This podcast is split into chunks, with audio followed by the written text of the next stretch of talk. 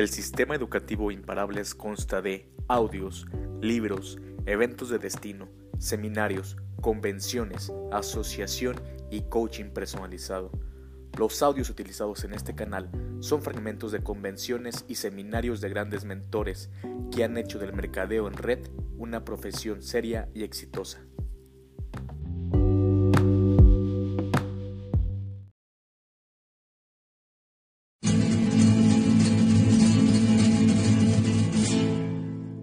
Doce Pilares, una novela de Jim Rohn y Chris Widener, narrado por Richelli. Prefacio Uno de los más grandes cumplidos que he recibido fue el de un amigo quien me dijo que las lecciones de vida y liderazgo que yo enseño son verdades eternas y no algo de moda o pasajero. Creo que hay principios fundamentales de éxito verdades eternas y universales que hombres y mujeres de todas las generaciones pueden aplicar para tener éxito en cada área de sus vidas. Soy un gran admirador de Jim Rohn y me siento privilegiado de haber sido elegido por él para ser coautor de los doce pilares, enseñando las verdades eternas de uno de nuestros grandes maestros de la motivación, Jim ha viajado por el mundo durante casi 40 años, explicando los principios y filosofías asociadas con los doce pilares del éxito. Es un honor unirme a él para recopilar estas lecciones y que futuras generaciones puedan recabar la sabiduría que Jim ha compartido con gente de todo el mundo.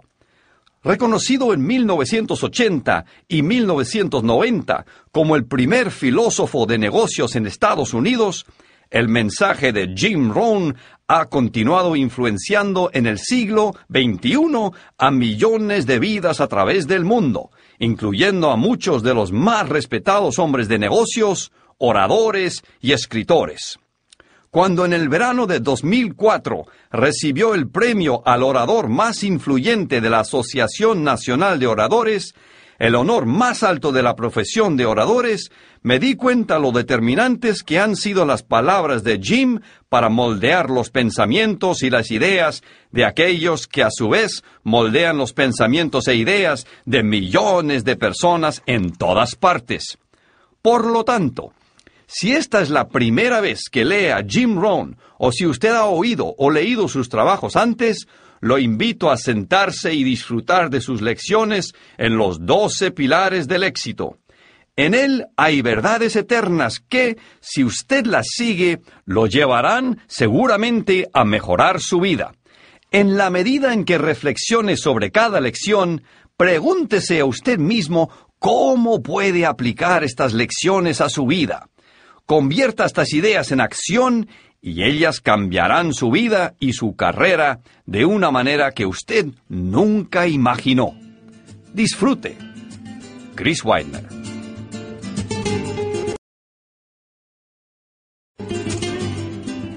Prefacio. Con frecuencia, los que atienden mis seminarios me preguntan por qué, a mi edad, continúo viajando por todo el mundo hablando y enseñando? Mi respuesta es simple, para dejar un legado. Imagine conmigo, por un momento, si alguien, mucho después que yo haya muerto, en algún lugar encuentra una caja de viejos y empolvados libros.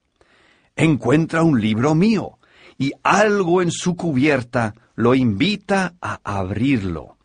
Le quita el polvo, lo ojea y de pronto hay una frase que lo motiva a leerlo.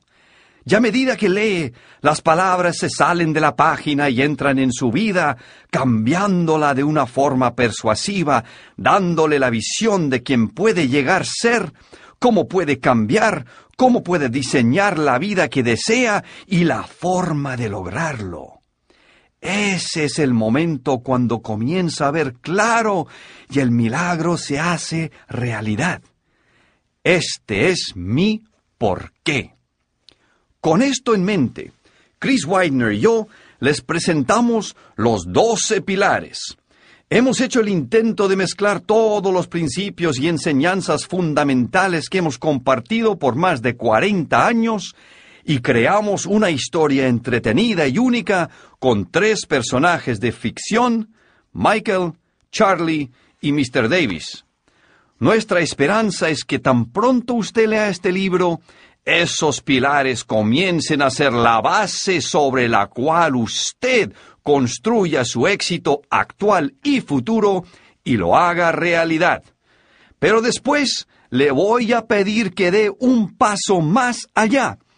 Cuando conozca y maneje bien estos pilares, entonces es su turno de crear su propio legado, enseñando a otros la misma ruta para que tenga la satisfacción de haber usado su poder sabiamente y que usted su familia, su comunidad y sus negocios sean bendecidos a través de este viaje que la vida nos ha planteado a todos nosotros.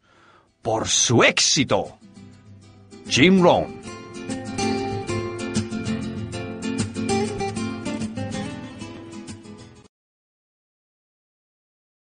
Capítulo 1. Un encuentro casual. La única forma para que las cosas cambien es que usted cambie. ¡Qué fastidio! dijo mientras su mano golpeaba el tablero del auto. No aguanto más este auto. Esto resume la vida de Michael Jones. Fastidio y no aguanto más. Cuarenta años de edad un matrimonio de 15 años en el cual todavía no sabe cómo comunicarse con su esposa, y dos niños a los que escasamente conoce. Añádale a esto un trabajo aburrido que no lo motiva y que escasamente le da para pagar las cuentas. En pocas palabras, un fastidio. ¿Qué pasó con su vida? ¿A dónde se fue? Eran una pareja llena de sueños cuando salieron de la universidad. Tenían toda la vida por delante y nada parecía imposible. Estaban llenos de energía y querían hacer muchas cosas. Pero ahora se encontraban muy lejos de lo que una vez soñaron ser. Michael amaba a Amy, pero su relación no era lo que podría haber sido se fueron separando poco a poco y ahora no sabían cómo arreglarlo. Los niños eran maravillosos, pero no había ninguna conexión con ellos, según lo que él pensaba que cualquier familia normal debía ser. Y su trabajo definitivamente no era lo que él quería. Un hombre a su edad, ganando un modesto sueldo y sin alternativas. No, esto no se parece en nada a lo que había imaginado. Se sentía estancado, con un trabajo sin posibilidades y muy pocas o nulas relaciones. Esto no era el éxito ni la felicidad que él y Amy habían planeado. Pero su vida estaba a punto de cambiar.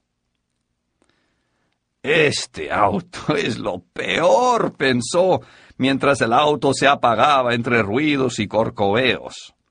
Iba a cuarenta kilómetros por hora cuando el motor se paró y solo logró estacionarlo cerca de una señal de pare en la carretera. Iba a atender una llamada de un cliente y nunca había tomado esta carretera. Era larga y sinuosa y servía de atajo entre dos grandes autopistas. Observó que no había muchas casas en este camino. Cuando el auto se paró, Michael salió y caminó alrededor de él. No sabía nada de mecánica, por lo tanto no tenía nada que hacer. Sabía cómo ponerle gasolina, prenderlo, y eso era todo. No hay humo, pensó, y eso tiene que ser bueno. Levantó el capó y miró el motor. Todos los cables parecían estar conectados. Todas las tapas estaban puestas. No tenía ni la menor idea de qué hacer. Debía haber tomado clases de mecánica en el colegio, pensó. Michael sacó su celular de la chaqueta y pensó en llamar a su amigo mecánico para que le ayudara. Levantó la tapa del celular. Y lo peor, su celular no tenía señal en este sitio. Esta es mi suerte, dijo en voz alta. Pueden poner un hombre en la luna, clonar una oveja, pero no pueden hacer un celular que funcione donde uno lo necesita. Miró alrededor tratando de decidir hacia dónde caminar. Como a veinte metros había una curva y no se podía ver más allá, así que decidió ir a caminar esperando encontrar una casa al otro lado de la curva. A medida que caminaba, pateaba las piedras del camino. Frustrado, solo y estancado. Así se sentía. No solo ante este percance, sino en su vida en general. Apenas salió de la curva, Michael vio algo que jamás había visto en su vida. Él había visto muchas cosas en revistas o en la TV, pero nunca una cosa como esa y con sus propios ojos. ¡Qué belleza! Michael dijo, cuando vio la casa más hermosa que jamás había visto en su vida. Casa ni siquiera era la palabra correcta. Justo a la derecha había un enorme portón de entrada, una hilera de ladrillos y una cerca de hierro de por lo menos cincuenta metros sobre la carretera. Y el portón de entrada era de casi tres metros de altura. Detrás del portón había una casa de mínimo mil metros cuadrados. Era una casa estilo palacio, blanca, con pilares de dos pisos de altura en el frente que le daban sentido al letrero de la entrada. Doce pilares. Era magnífica. Michael se quedó parado frente a la puerta por unos minutos, mirando sobrecogido la construcción. Finalmente se despertó y volvió a la realidad dándose cuenta que tenía que arreglar su auto. No vio ninguna otra casa alrededor y tampoco sabía cómo entrar a la que tenía enfrente. En ese momento, vio a un hombre viejo, vestido con overol blanco, saliendo de lo que parecía un taller justo a la derecha del camino. El hombre se dirigió hacia la puerta. Cuando estaba a dos metros de ella, le preguntó ¿Puedo ayudarlo en algo, joven? Oh, sí, quiero decir, eso espero. Mi auto se averió, mi teléfono no funciona y, no puedo llamar para que me ayuden. ¿Me, ¿Me, podría prestar un teléfono? Bueno, ¿por qué no me deja ver su auto primero? A lo mejor lo puedo arreglar. El hombre tenía como setenta años, pensó Michael. Cerca de un metro ochenta de estatura, fornido, un buen estado físico, Obviamente, debe ser el que cuida la mansión. El viejo abrió el portón, oprimiendo un control que sacó de su overol, y le preguntó a Michael dónde había dejado su auto. Justo detrás de la curva, le dijo, señalando la carretera. El viejo extendió su mano y se presentó. Mi nombre es Charlie. ¿Cuál es el suyo? Michael. Encantado de conocerlo. Mientras caminaban, Charlie empezó a indagar un poco. ¿En qué trabaja usted? En ventas. Me imagino que debe ganar muy bien. No, no realmente. El viejo se quedó en silencio por un momento y luego preguntó. ¿Tiene esposa e hijos? Sí, esposa y dos niños. Bien, eso es bueno. Cuando llegaron al auto, Charlie abrió el capó y empezó a manipular los cables. Déjeme intentar prenderlo, le dijo. Michael le dio las llaves y Charlie intentó prenderlo varias veces, pero no funcionó. Aunque el medidor de la gasolina indicaba la mitad, Charlie sospechó que estaba dañado y que Michael simplemente se había quedado sin gasolina. Bien, todo parece estar en orden. Puede ser que el medidor esté dañado y esté sin gasolina. Vamos a buscar algo de combustible en el taller. Aunque Michael pensaba que esto no era posible, tampoco tenía otras opciones, así que le dijo, Está bien, vamos. Comenzaron a caminar hacia el taller y tan pronto traspasaron la entrada, Michael preguntó acerca de la casa y de su dueño. ¿Quién es el dueño de esta casa? El señor Davis. La construyó hace veinte años con su esposa. Es un hombre de negocios muy importante. Posee diferentes empresas. Tiene intereses en muchas cosas. Debe ser muy exitoso. ¿Qué tan grande es la casa? La casa principal tiene 1.400 metros cuadrados. Usted no puede verla desde aquí. Hay una casa de aproximadamente 400 metros cerca de la piscina y otra casa para invitados de 150 metros en la parte de atrás. ¡Guau! respondió Michael. Él debe tener mucho dinero. Sí, algo así. Pero el señor Davis no piensa solamente en dinero. Él se enorgullece de ser exitoso en todo lo que se propone. La vida es mucho más que solo dinero. Eso es fácil de decir cuando se tiene dinero, dijo Michael. Es verdad. Pero el señor Davis fue exitoso antes de tener todo ese dinero. De hecho, ¿ve esos pilares en el frente de la casa? Cada uno representa un área diferente que el señor Davis dice es importante en la vida para tener éxito. Él construyó esta casa así para representar su filosofía sobre la vida. ¿Sí? Eso suena interesante. En ese momento llegaron al taller.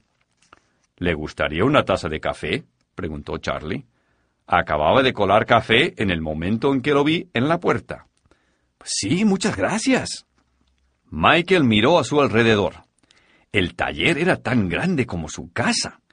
Tenía todas las herramientas imaginables. ¿Cómo le gusta el café? Negro y sin azúcar, gracias. Charlie sirvió el café y se lo dio. Aquí tiene. Gracias.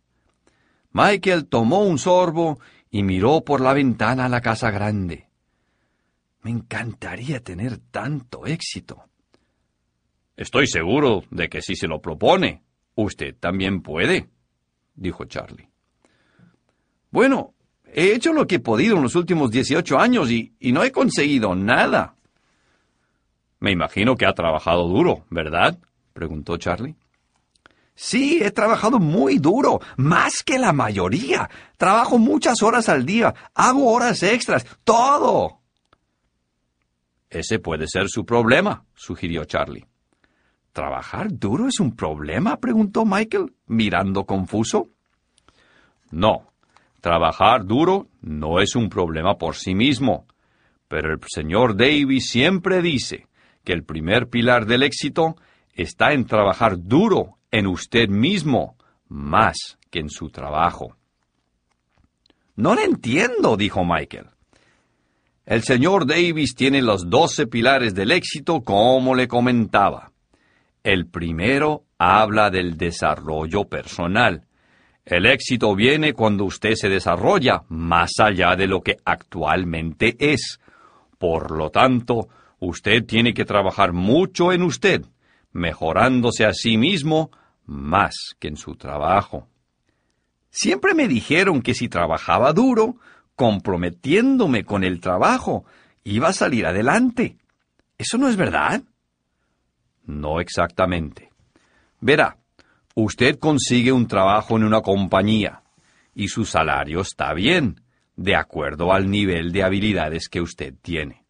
Por lo tanto, usted puede trabajar tan duro como quiera, muchas horas y todo, pero en la medida en que usted no se prepare, siempre va a estar en el mismo nivel, nunca va a conseguir salir adelante y no lo van a promover. Entonces, ¿cómo se consigue salir adelante? Empiece trabajando en usted mismo. Parece que no lo estoy entendiendo, dijo Michael tomando otro sorbo de café. Ok. Déjeme explicarle, ofreció Charlie. Usted dijo que estaba en ventas, ¿verdad? Sí. Usted gana dinero dependiendo de qué tan buen vendedor sea. Puede trabajar y trabajar, pero solamente ganará lo que gana un buen vendedor. La clave está en cómo llegar a ser el mejor vendedor. La manera de lograrlo no está en trabajar cinco horas más y ponerse más trabajo encima, sino en comenzar a trabajar en usted mismo, Michael. Trabaje más en desarrollarse. ¿Y cómo hago eso? Lea libros, asista a seminarios, estudie a los mejores vendedores y luego aplique toda la información. Ponga en práctica lo que ha aprendido. Trabaje integrando esas ideas en su trabajo diario. De esa manera, cuando usted haga las 10 llamadas de ventas diarias, conseguirá mejores resultados porque usted será un mejor vendedor. Hmm, Michael continuó mirando a la mansión en la distancia. Luego se volvió hacia Charlie. Usted es realmente inteligente, le dijo con una sonrisa. Le estoy contando lo que el señor Davis dice. Trabaje más en usted mismo que en su trabajo. Desarrollese usted mismo. Apenas terminó de hablar, comenzó a toser. Al comienzo Michael pensó que Charlie tenía algo en su garganta, pero la tos continuó más y más. ¿Está usted bien? preguntó Michael preocupado. Esperó por lo menos un minuto hasta que Charlie terminó de toser. Estoy bien. Algunas veces me dan accesos de tos. Eso es todo. Ya me estaba preocupando por usted. Y volviendo al tema, continuó. Ok, entonces, ¿qué más dice el señor Davis sobre el desarrollo personal? Bien. Él dice muchas cosas, Michael, dijo Charlie riéndose. Dígame algunas. Necesito saber todo lo que pueda ayudarme. ¿Por qué cree usted que necesita tanta ayuda? Estoy estancado, odio mi trabajo, siento que no tengo salida, no soy un buen proveedor para mi familia, mi auto se dañó en la carretera, ¿qué más quiere que le diga? Necesito ayuda para mejorar mi vida. He trabajado tan duro y parece que estoy girando en lo mismo sin solución. Las palabras brotaron tan rápido que hasta el mismo Michael se sorprendió.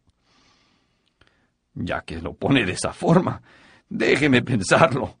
Charlie hizo una pausa y miró hacia el techo. Un momento después, levantó el índice de su mano derecha. Aquí hay algo para usted, dijo. Vamos a ver si puedo citar correctamente al señor Davis. Cada ser viviente parece esforzarse al máximo, excepto los humanos. ¿Qué tan alto crece un árbol? Tan alto como le es posible. Los seres humanos tienen la posibilidad de escoger. Ellos pueden escoger ser todo o ser menos. ¿Por qué no estiran al máximo su medida y son todo lo que pueden ser? Charlie sonrió, orgulloso de haber recordado correctamente. Pero yo lo he intentado, protestó Michael. No estoy sugiriendo que usted no lo haya hecho, Michael. Tal vez usted se ha dado por vencido, como le pasa a la mayoría de la gente, o al menos esa es mi impresión. Con el debido respeto, todo parece indicar que usted trabaja duro, pero ahora se encuentra estancado y quizás se sienta vencido. Tal vez este es el momento de pensar en crecer de nuevo. Michael echó la cabeza hacia atrás y terminando el último sorbo de café, puso la taza en la mesa. Sí, tal vez, tal vez. Solo quiero que las cosas cambien para mí y para mi familia. Charlie se levantó y empezó a caminar hacia la puerta de atrás. Venga conmigo. Llevaremos un poco de gasolina y en el camino al auto le diré una última cosa para que la piense. Charlie y Michael salieron. Tomaron una lata de gasolina, la llenaron y caminaron de vuelta hacia el auto. Una vez allí, Charlie echó la gasolina en el tanque. Intente prenderlo, Michael. Desde dentro del auto, Michael intentó prenderlo, bombeando el acelerador. Después de unos segundos, El motor comenzó a funcionar. No puedo creerlo, pensó. Estaba seguro que habían arreglado el medidor. Sintió un golpe en la ventana. Miró y vio a Charlie. Muchas gracias, le dijo. Estoy avergonzado. Mire que quedarme sin gasolina. ¿Cuánto le debo? Nada. Nada de verdad. Considérelo un regalo del señor Davis. Ok, respondió Michael sonriendo. Lo haré. Dele las gracias de mi parte. Sabe, le debo otra parte del consejo del señor Davis, le dijo Charlie mientras se acercaba a Michael. ¿Sí? ¿Qué cosa es? preguntó Michael emocionado. Usted dijo que quería cambiar las cosas para usted y su familia, ¿verdad? Sí, realmente quiero hacerlo. Como le he venido diciendo, el señor Davis dice que la única forma de que cambien las cosas es que usted cambie. ¿Qué va usted a cambiar para que cambie su vida? Si continúa viviendo como ahora, seguirá teniendo la misma vida que tiene. Así es como funciona. Michael se quedó mirando en el capó. En su mente él sabía que había muchas cosas que quería cambiar, cosas que él sabía que tenía que cambiar. Charlie le dio un golpecito al auto y dijo, Ok, suficiente por hoy. Piense en eso, Michael. Siéntase libre de venir y le contaré más acerca de los pilares del éxito del señor Davis. Le dio una tarjeta que simplemente decía Charlie, con un número de teléfono. Este es el número de mi taller.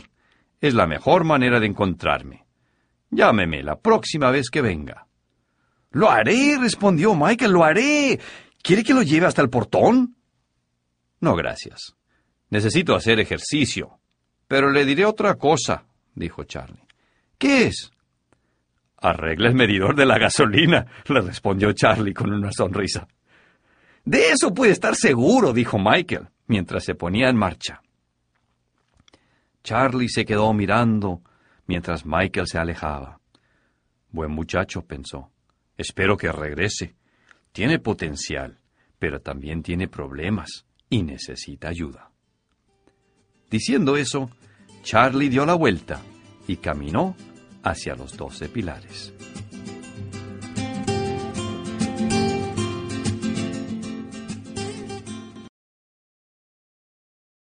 Capítulo 2 Viva una vida saludable. Asegúrese que su imagen sea un fiel reflejo de su interior.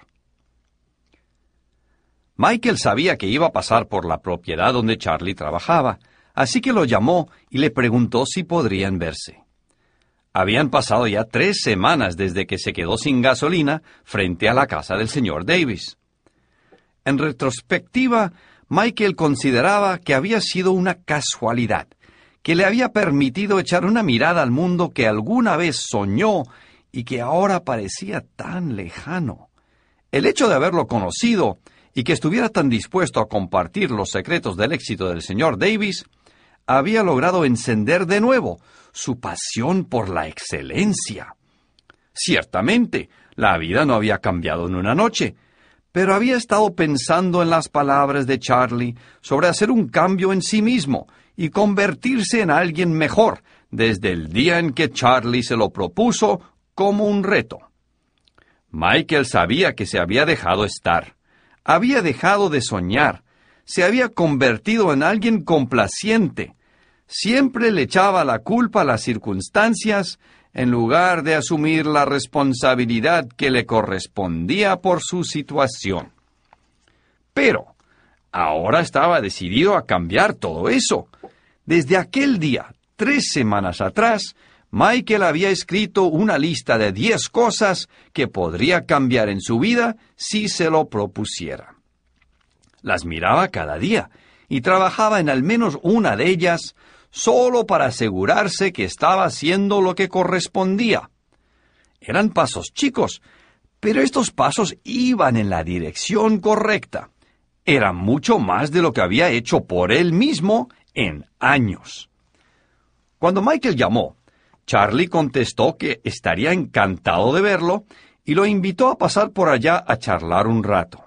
Michael le contó lo que había hecho desde que se conocieron y que esperaba saber más acerca del señor Davis. Charlie le aseguró que estaría encantado de hacerlo. Michael encontraba extraño aprender del señor Davis a través de Charlie, pero estaba consciente que un hombre como él nunca tendría la oportunidad de pasar mucho tiempo con un hombre tan rico, poderoso y ocupado como el señor Davis. Por lo tanto, estaba contento con lo que podía obtener. Apenas llegó a la entrada, vio que el portón estaba abierto, tal como Charlie le dijo que estaría. Comenzó a entrar y divisó a Charlie en el jardín del lado derecho de la casa. Había jardines por todos lados, y pensó que a Charlie le tomaría por lo menos veinte horas a la semana mantenerlos, si no más. Cada jardín tenía una mezcla perfecta de colores y estaba impecablemente mantenido. Era seguro que Charlie era meticuloso. Estacionó el auto en uno de los estacionamientos cercanos al taller y caminó hacia Charlie. Miró hacia la casa, procurando ver a alguien de la familia Davis o a lo mejor al señor Davis, pero no vio a nadie. Hola, Michael. Encantado de verlo de nuevo. Encantado de verlo también, Charlie. Charlie caminó hacia el jardín. ¿Le importaría que siguiera quitando la maleza mientras hablamos? No, al contrario, respondió Michael. Me encantó que hubiera llamado. ¿Tenía que venir por estos lados? Sí, tengo una cita esta tarde, pero quería pasar por aquí primero. Bien, aquí estoy. ¿Qué tiene en mente? He estado pensando en nuestra conversación pasada, más de una vez realmente. ¿Sí? preguntó Charlie mientras se arrodillaba para trabajar en las flores que estaba arreglando. ¿En qué ha estado pensando? Sobre la necesidad de cambiar mi vida y trabajar en mí mismo. Me había dado por vencido y aceptado la mediocridad. Me doy cuenta que quiero algo más de mi vida. Quiero decir, viendo la casa del señor Davis y todo esto, vi claramente lo que podría llegar a ser. Quizás no tan rico y famoso como el señor Davis, pero creo que puedo hacer lo posible. ¿Tiene sentido todo esto? Claro que sí, Michael viendo lo que otros han conseguido, le ayuda a ambicionar lo mismo para usted. Puede parecerle raro, dijo Michael, pero me pregunto si no le importaría contarme acerca de sus otros once pilares del éxito. Quiero decir, los pilares del señor Davis. He, he, pensado que podemos reunirnos de vez en cuando para que usted me vaya contando más sobre el señor Davis y cómo logró todo esto. Creo que sería maravilloso, Michael. Tengo el presentimiento que usted está listo para crecer un poco más. Yo también lo creo. Me pregunto si puede ser desesperación, pero realmente estoy cansado de vivir como ahora. Necesito más y creo que conociendo a alguien que sabe cómo una persona puede llegar a ser tan exitosa es la mejor ruta. Es una buena ruta, Michael. Entonces, ¿qué más quiere saber? Bien, ¿por qué no me habla acerca de algunos pilares más? Asumo que los conoce todos, ¿verdad? Algo así como los diez mandamientos. Bien, no son tanto como los diez mandamientos, Michael, pero de todas maneras son importantes y sí, los conozco muy bien. Tengo treinta minutos. La próxima vez programaré más tiempo si usted puede, pero a lo mejor puede decirme los dos siguientes y, y yo puedo comenzar a trabajar en ellos. ¿Ha trabajado ya en el primero?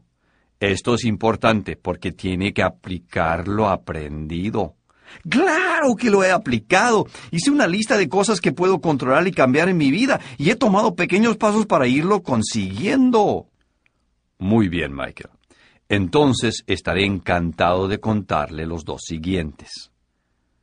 Charlie vio una mala hierba, la arrancó y la echó en el montón que había ido acumulando desde temprano en la mañana. El pilar número dos es bienestar total. El señor Davis cree en lo que él llama la salud tridimensional. ¿Qué es eso? Cuando se habla de salud, la mayoría de la gente piensa en el bienestar físico, pero el señor Davis piensa que es algo más que eso. Él dice que la persona está hecha de tres partes, el cuerpo, el alma y el espíritu. Tres dimensiones. De acuerdo, me lo imagino, pero ¿podría explicarme un poco más? Claro. Todos tenemos nuestro cuerpo, esto es obvio. Pero también tenemos alma, que es básicamente nuestro intelecto y nuestras emociones, también nuestra voluntad. Además tenemos nuestro espíritu, que es la parte de nosotros que trasciende este mundo. Es la parte de nosotros que ha sido designada para ser eterna. El hecho es que la mayoría de la gente escoge uno de ellos y trabaja solamente en él. El señor Davis piensa que debemos trabajar en todas las áreas porque ellas son interdependientes. ¿Qué quiere decir con escogen un área y, y trabajan en ella? Algunas personas trabajan solo en su salud física. A ver si me explico. Necesitamos trabajar en nosotros mismos sin descuidar ningún área. ¿Se ha fijado que hay quien cuida más a sus animales que a ellos mismos? Sus animales pueden correr como el viento, pero ellos escasamente pueden subir las escaleras. A veces los que cuidan mucho su físico descuidan las otras dos áreas. Otra gente está preocupada de su intelecto y olvida su cuerpo y su espíritu. Y también hay gente que es tan espiritual que no son buenos para estar en la tierra. El señor Davis cree que se funciona mejor cuando se tienen balanceadas las tres áreas. ¿Está usted balanceado, Michael? Michael bajó la cabeza para mirar su estómago de cuarenta años. No está mal, pensó. Bien, estoy en bastante buena forma, aunque podría ejercitarme un poco más. ¿Qué me dice de su intelecto, sus emociones y su vida espiritual? presionó Charlie. Reconozco que no leo mucho. Veo televisión cuando tengo algo de tiempo. Eso no le hace mucho bien, interrumpió Charlie. Michael continuó. E, en cuanto a mi vida espiritual, eh, se detuvo ahí, pues no supo qué contestar. ¿Se le comieron la lengua? Charlie me bromeó mirándolo. No, es que no he hecho mucho en ese campo. Bueno, es muy importante.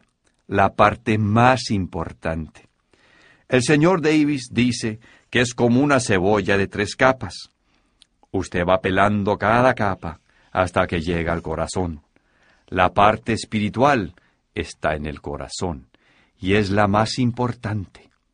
La siguiente capa es el alma y la parte de afuera es la física, el cuerpo. Cada parte descansa sobre la de más abajo y es sólo tan fuerte como la capa que le sustenta. ¿Tiene sentido? Sí, eso creo. entonces, ¿por dónde comienzo? Usted puede comenzar regresando a sus raíces. ¿Creció usted con alguna influencia espiritual? Sí, seguro. Iba a la iglesia cada semana. Entonces, comience por ahí. Lea algo bueno que le ayude a reflexionar sobre su vida espiritual. Esta es una buena manera de empezar. ¿Y su físico? No, no tengo mucho tiempo para hacer ejercicio. Necesita comenzar, aunque sea media hora al día. Usted está casado, ¿verdad? Sí, sí, cómo no. Pídale a su esposa que lo acompañe a caminar todas las noches durante media hora. A ella le encantará y usted hará algo de ejercicio. La idea es comenzar. El señor Davis siempre dice que deberíamos tener mucho cuidado con nuestro cuerpo porque es el único lugar que tenemos para vivir. es una buena idea. Sí, Michael. Usted debe asegurarse que exteriormente refleje lo que usted es por dentro. Si se concentra en mejorar las tres áreas, el cuerpo, el alma y el espíritu, verá que cada una se fortalecerá más y a su vez reforzará a las otras. Todas están unidas. Este es el pilar 2. Entiendo. Michael miró su reloj y se dio cuenta que solo le quedaban más o menos diez minutos. Deseó haberse dado más tiempo. ¿Cuál es el número tres?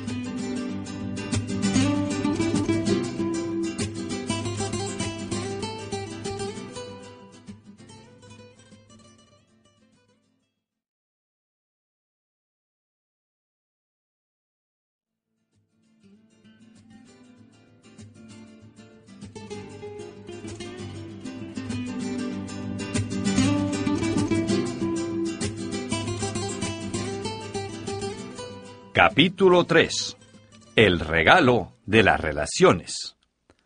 Constantemente deben sumarse tiempo, esfuerzo e imaginación para mantener cualquier relación floreciendo y creciendo.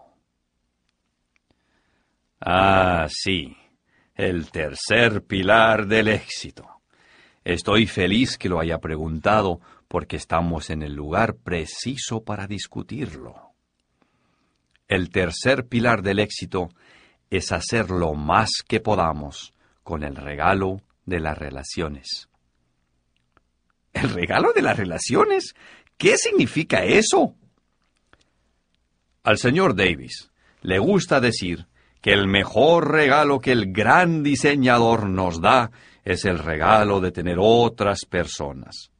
Sí, las relaciones pueden ser difíciles, pero también son parte del encanto de la vida. Pueden ser difíciles.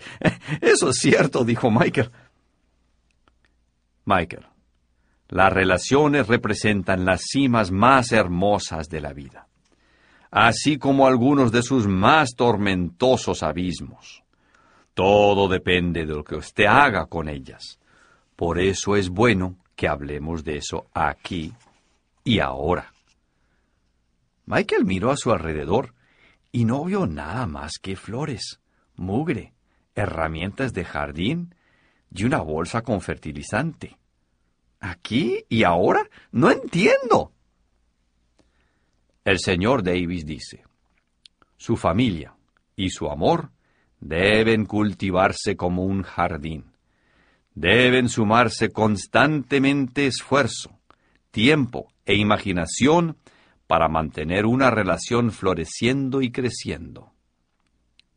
Hizo una pausa, miró a su alrededor y luego continuó. Michael, cuénteme de su familia. ¿Se refiere a, toda mi familia o a mi mujer y mis hijos como familia? Cuénteme acerca de todos ellos. Bien, mm, veamos, eh, mis padres ya fallecieron.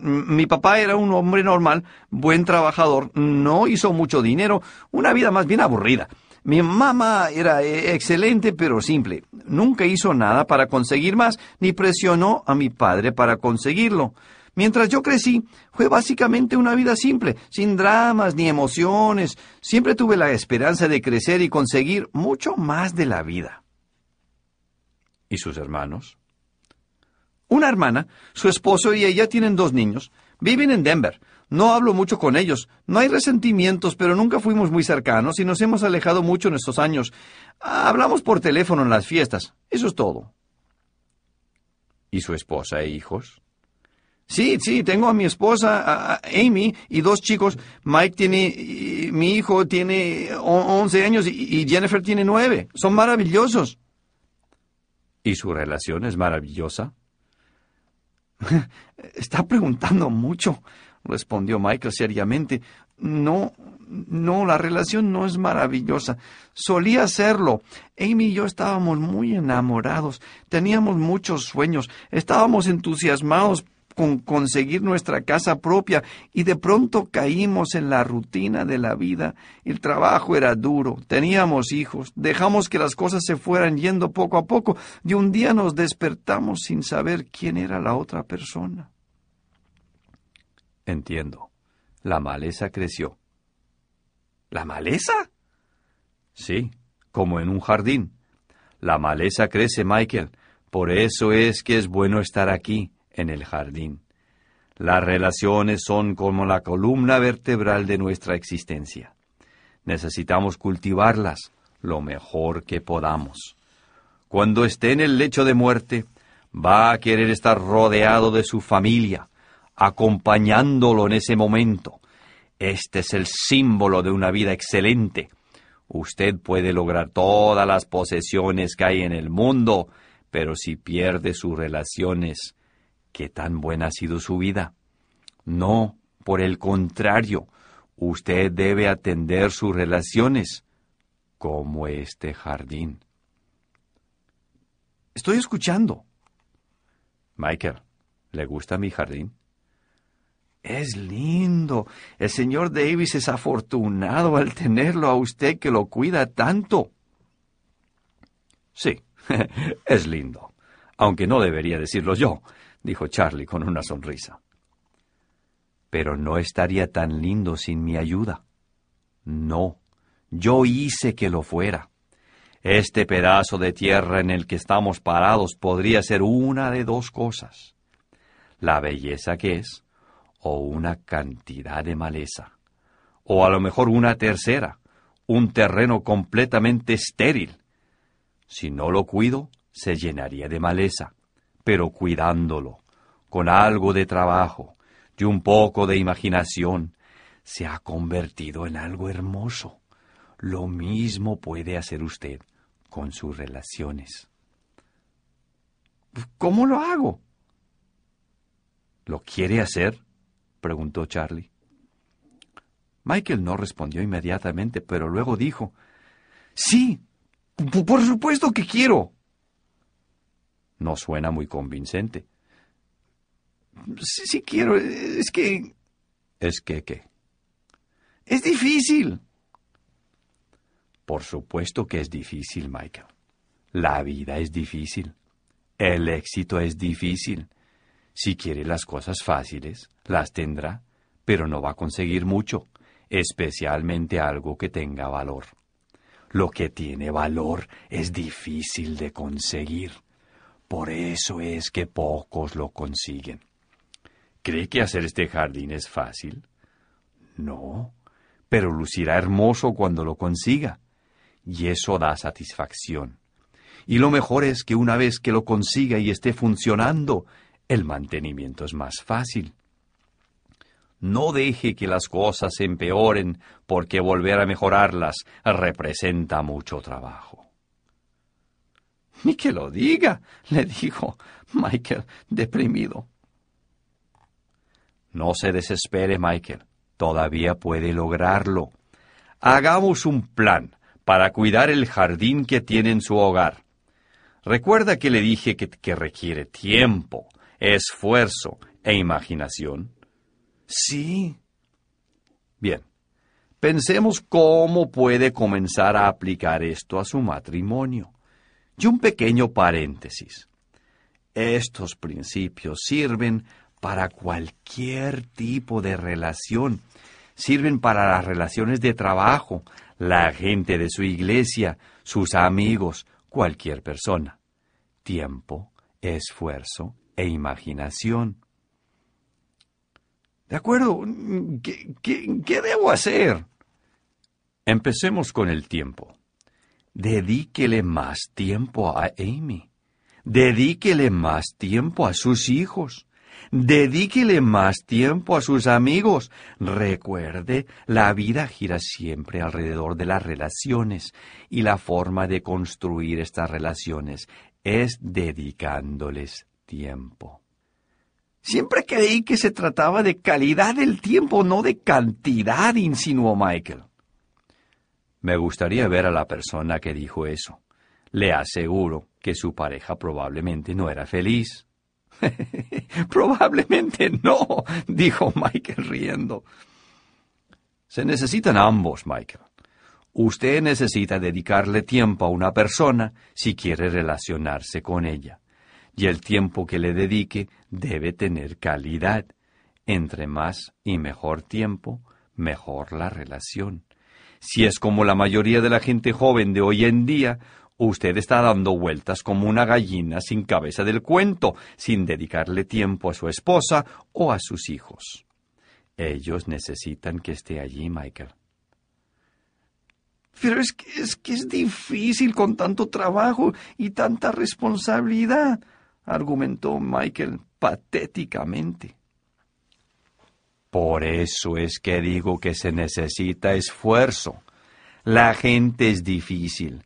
Es difícil estar alrededor de usted. Es difícil estar a mi alrededor. Así es la vida. La gente no es perfecta. Por eso es difícil lidiar con ella. Pero todos necesitamos a la gente, especialmente si se quiere ser exitoso. Es difícil encontrar un ermitaño rico. De nuevo, Michael se rió nerviosamente. Es verdad, eso creo. Hay que hacer un esfuerzo para sacar tiempo. Hay que hacer un esfuerzo para soportar las faltas de otra persona. Exige mucho esfuerzo. Michael miró su reloj. De, de, acuerdo, lo entiendo, pero me tengo que ir. ¿Qué hay sobre la imaginación?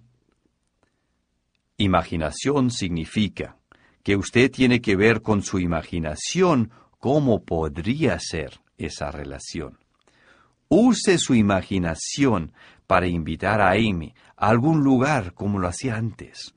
Use su imaginación para planear unas vacaciones fantásticas con su familia.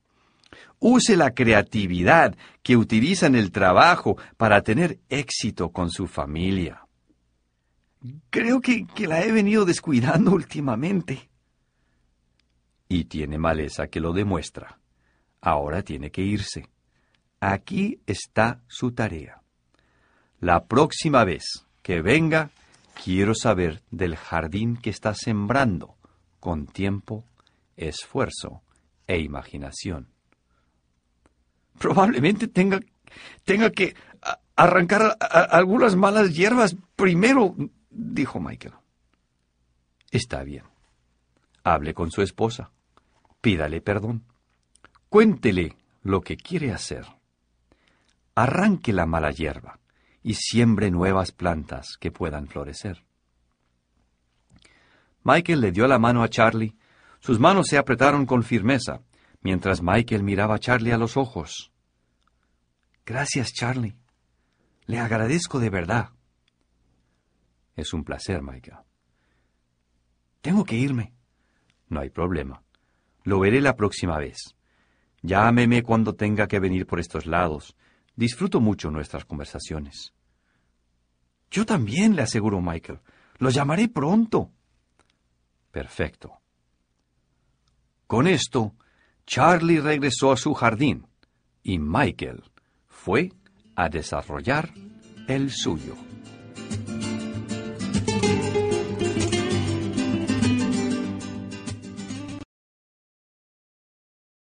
Capítulo 4 Alcance sus metas. La mayor razón para fijar una meta es lo que ella hace por usted al querer lograrla. Max es exactamente el lugar para comer que frecuentaría la clase media trabajadora. Un lugar pequeño sobre la carretera, con estacionamiento de gravilla y lleno de camiones. Olor a comida frita a tres metros de la puerta principal en otras palabras, perfecto. Han pasado cuatro semanas desde el último encuentro de Michael y Charlie, así que Michael lo llamó para proponerle un nuevo encuentro.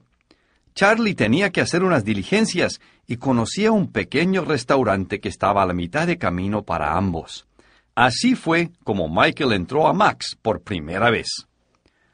Cuando Michael atravesó la puerta, percibió uno de sus olores favoritos, tocineta un verdadero hallazgo para comer. Vio a Charlie sentado al fondo en una esquina, hablando con algunos clientes frecuentes del lugar, todos luciendo el característico overol de mantenimiento. Cuando Charlie vio a Michael se excusó con los otros y salió a su encuentro, caminando lentamente. Hola, Michael. Qué gusto verlo. Luce muy bien. Usted también, Charlie. Pero está caminando muy despacio. ¿Está todo bien? Es la edad. A nosotros los viejos nos cuesta caminar. Ya lo verá. Ok, solamente quería saber si le pasaba algo.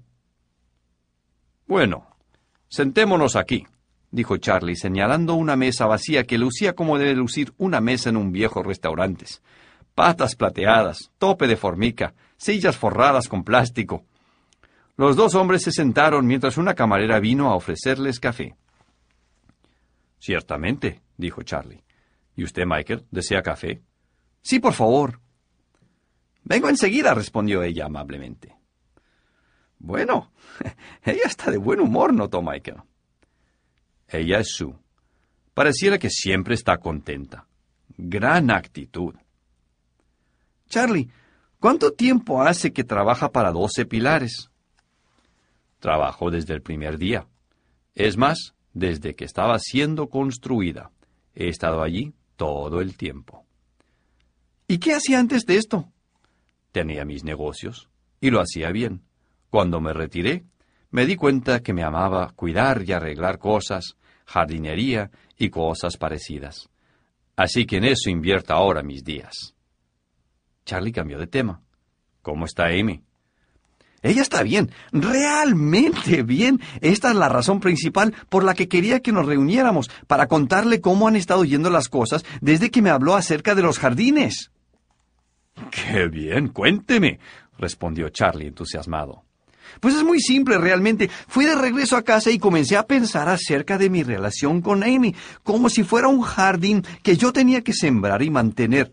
No es que yo sea señor jardinero experto o algo así, pero la metáfora realmente me sirvió. Me dio algo para usar como ejemplo. Lo principal es que empecé a dedicarle más tiempo a la relación. ¿Y cómo fue eso? Su la camarera llegó con el café y preguntó, ¿Quieren algo de comer? Para mí no, dijo Charlie. Solo café para mí, gracias. De acuerdo, dijo ella sonriendo. Y la eternamente contenta Sue se retiró. Volviendo a nuestro asunto, dijo Michael con una sonrisa. Para contestar su pregunta, empecé buscando el tiempo y contraté una persona que ayudara con los chicos una noche a la semana, y así ella y yo podemos salir a hacer lo que Amy quiera. Ella escoge el restaurante, la película, la tienda de libros, lo que sea. A ella le encanta. Esto ha sido como un rayo de sol sobre una flor. Esto es maravilloso, dijo Charlie. Me alegro mucho por usted. Me va a tener que mantener informado del progreso.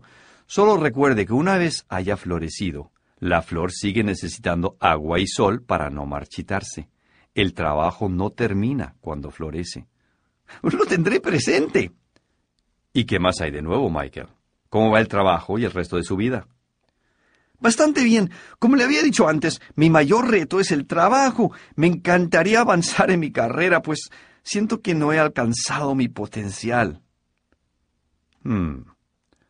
¿Cuáles son sus metas en su carrera? preguntó Charlie. ¿Metas?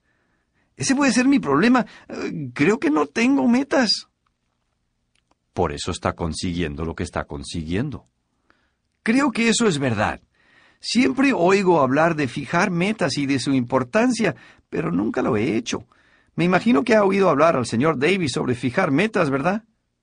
Claro que sí. Es uno de sus temas favoritos. ¿Y qué dice? Él debe saber mucho sobre metas para vivir en un lugar como este.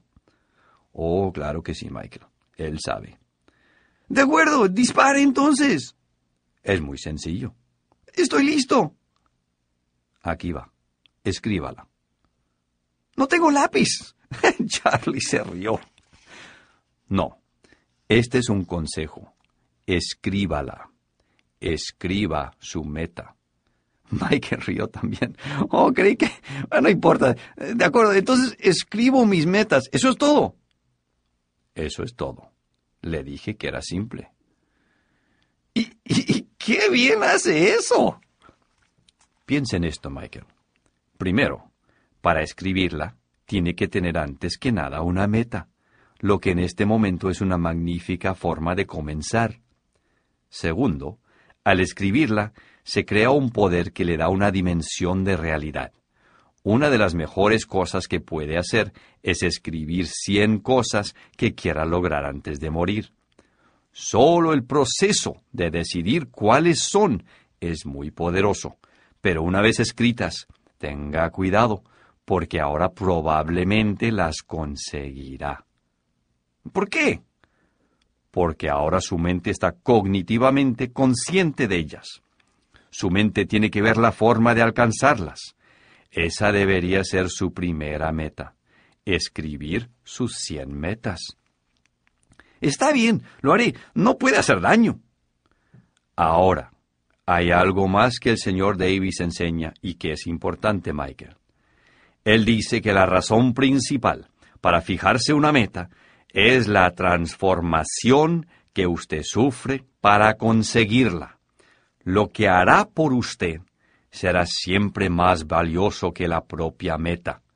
El señor Davis siempre dice, haga un millón de dólares, no por el dinero, sino por lo que va a representar para usted hacer un millón de dólares. Este es un consejo muy bueno. Entonces, la verdadera meta es dejar que la meta me convierta en mejor persona. Eso es exactamente, Michael. Creo que estoy entendiendo esto del éxito. Sí, creo que lo está entendiendo. Es emocionante, ¿no es verdad? Realmente lo es. Me siento revivir solo al oír y hablar de esto, aunque todavía no he cambiado mucho. Sí, el poder del cambio es emocionante. Tiene un gran futuro frente a usted. Solo quisiera haberlo conseguido ya. Bien. El señor Davis también dice, usted no puede cambiar su destino en una noche, pero sí puede cambiar su dirección. Sé que no puedo convertirme en lo que quiero de la noche a la mañana. Eso es lo frustrante. Creo que he desperdiciado muchos años y tendré que tomar un camino largo para conseguir el éxito. Solo que no sé por dónde comenzar. Comience cambiando su dirección. Usted está donde está, pero no tiene que permanecer ahí. Escoja dónde quiere ir y piense en un plan para conseguirlo. ¿Cómo lo hago? Aquí es donde vienen las metas. Digamos, por ejemplo, que usted quiere tener cierto tipo de vida, cierto ingreso o trabajo dentro de 10 años. ¿Será capaz de soñar en algo grande para conseguir en 10 años? Seguro. Entonces esa es su meta a largo plazo. O puede hacer que su meta a largo plazo sea en 5 años. Lo que sea que esté ahí en el futuro y que usted desea conseguir. Por lo tanto, usted selecciona algún momento en la mitad para obtener su meta a mediano plazo, digamos a los cinco años en una meta a diez años, y luego una meta a corto plazo a un año o dos. Podría también tener lo que el señor Davis llama micrometas, que son de un mes. La clave es que cada una lo guíe a la meta final. Deme un ejemplo, dijo Michael. Supongamos que usted quiere abrir su propio negocio en cinco años, y para lograrlo tiene que ahorrar 50 mil dólares. Debe proponerse algunas metas conjuntas que lo conduzcan a ello. Para ahorrar 50 mil dólares en cinco años, debe aprender cómo hacerlo tendrá que ahorrar 850 dólares al mes y nunca tocarlos. Al final, podría tener los 50 mil dólares que necesita. Eso sin contar que si usted colocó ese dinero en un fondo mutuo, ganó intereses con los cuales obtendrá sus 50 mil dólares mucho antes. Su meta a tres años será tener 25 mil dólares y su meta de un año será ahorrar 10 mil dólares. ¿Cómo haría yo eso? dijo Michael, mirando y sonriendo, sorprendido. No va a ser nada fácil, pero puede hacerlo. Puede cortar gastos, conseguir un segundo trabajo, vender algo. Todo esto puede hacerse. Y para las habilidades que deberá estar aprendiendo, haga lo siguiente. Fije la meta y trabájela regresivamente. Realmente simple. Bueno, más vale que me dé prisa para conseguirlo. Decida qué quiere hacer y comience. Esta es una de las más poderosas lecciones de vida.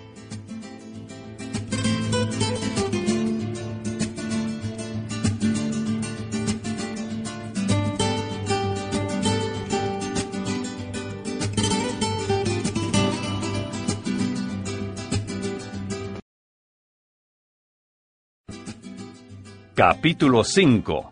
El uso apropiado del tiempo. El día tiene muchas oportunidades, pero solo una de ellas es la mejor. ¿Otra taza? preguntó Sue, resplandeciente. Sí, gracias. Tomaré otra taza, dijo Charlie. Yo también, dijo Michael. Sue llenó las tazas y se retiró rápidamente. No sé, Charlie. No creo tener el tiempo ahora para cambiar de dirección. Estoy ahogado con el trabajo, la casa, mi esposa, los hijos. Realmente no veo cómo podré cumplir una nueva meta. Esas mismas palabras las dijo el señor Davis en más de una ocasión. Nosotros sufrimos uno de dos dolores, el dolor de la disciplina o el dolor del arrepentimiento. La diferencia es que la disciplina pesa onzas, mientras que el arrepentimiento pesa toneladas. Estas palabras son muy importantes, Michael. Creo que no lo entendí. Piense en su lecho de muerte, Michael. Hay algunas cosas que todavía no ha hecho, cosas que demora, que si no las hace, va a tener remordimientos profundos. Lo único cierto es que el final de su vida vendrá, y más pronto de lo que usted cree. Yo ya estoy viejo, y estoy asombrado de lo rápido que pasa la vida. Para mí el fin se acerca. He vivido bien, y he hecho todo lo que he deseado. Pero aún hay tantos hombres y mujeres que nunca se han permitido soñar, y dentro de aquellos que lo han hecho, la mayoría no superan el temor y no luchan por lograr su sueño. Luego un día se encuentran en su lecho de muerte y no hay nada, ni siquiera una cosa, que puedan hacer para solucionarlo. Su cuerpo está frágil, débil y sin ánimo. Es entonces cuando sufren el tremendo peso del arrepentimiento. Verá, continuó Charlie, los días son costosos. Cuando se gasta un día, usted tiene un día menos. Por lo tanto, cerciórese que gasta cada día sabiamente. ¿Cómo se sabe que, que, se está gastando el día sabiamente? preguntó Michael. El señor Davis le diría que su día está siendo gastado sabiamente si lo está haciendo en la mejor forma posible. Cada día tiene muchas oportunidades, pero solo una de ellas es la mejor. Las mejores oportunidades son las que lo llevan a cumplir sus metas y es a ellas a las que tiene que dedicarles tiempo. Sería así como usted descubriría sus días. Mis días se pasan tratando de sobrevivir, estando seguro que consigo lo necesario para pagar los gastos. Esta es exactamente la trampa en la que caemos la mayoría de la gente. Se va el tiempo haciendo lo urgente y no lo que es importante. Lo urgente es la tiranía que nos esclaviza si usted no le pone atención. Es mejor ser el dueño del tiempo que viceversa. Es importante ser el diseñador de nuestra vida. Michael, si no se diseña el plan de vida propio, lo más seguro es que caigamos en el plan de cualquier otro. Y adivine lo que han planeado para usted. ¿Qué? No mucho, dijo Charlie con una amplia sonrisa. Eso es lo más seguro, asintió Michael con una leve risita. Sí, Michael. Algo se maneja y algo lo maneja uno. O usted maneja su día, o el día lo maneja a usted. O usted controla su tiempo, o su tiempo lo controla a usted. Escoja. Justo en ese momento, sonó el buscapersonas de Michael. Lo miró y dijo, Es una llamada urgente. Me debo ir. Se paró y se puso el abrigo. Espero que nada demasiado urgente. No, pero, pero debo correr. Cosas del trabajo. Miró con empatía a Charlie y agregó. Realmente aprecio que usted haya dedicado su tiempo para enseñarme todo esto, Charlie. Le agradezco que me transmita todo el aprendizaje que usted ha tenido del señor Davis. Gracias. Charlie se paró le dio la mano a Michael y le dijo, Es un placer, Michael. Lo disfruto verdaderamente. Esa es la vida, nosotros los viejos, ayudando a ustedes los jóvenes aprendices. Ambos sonrieron. No deje pasar mucho tiempo entre nuestros encuentros. Deme una llamada y pasa por mi casa lo más pronto que pueda, ¿de acuerdo? Está, bien, dijo Michael mientras caminaba hacia la puerta. Le prometo que será pronto. La puerta se cerró y Michael se fue a apagar un incendio poco importante.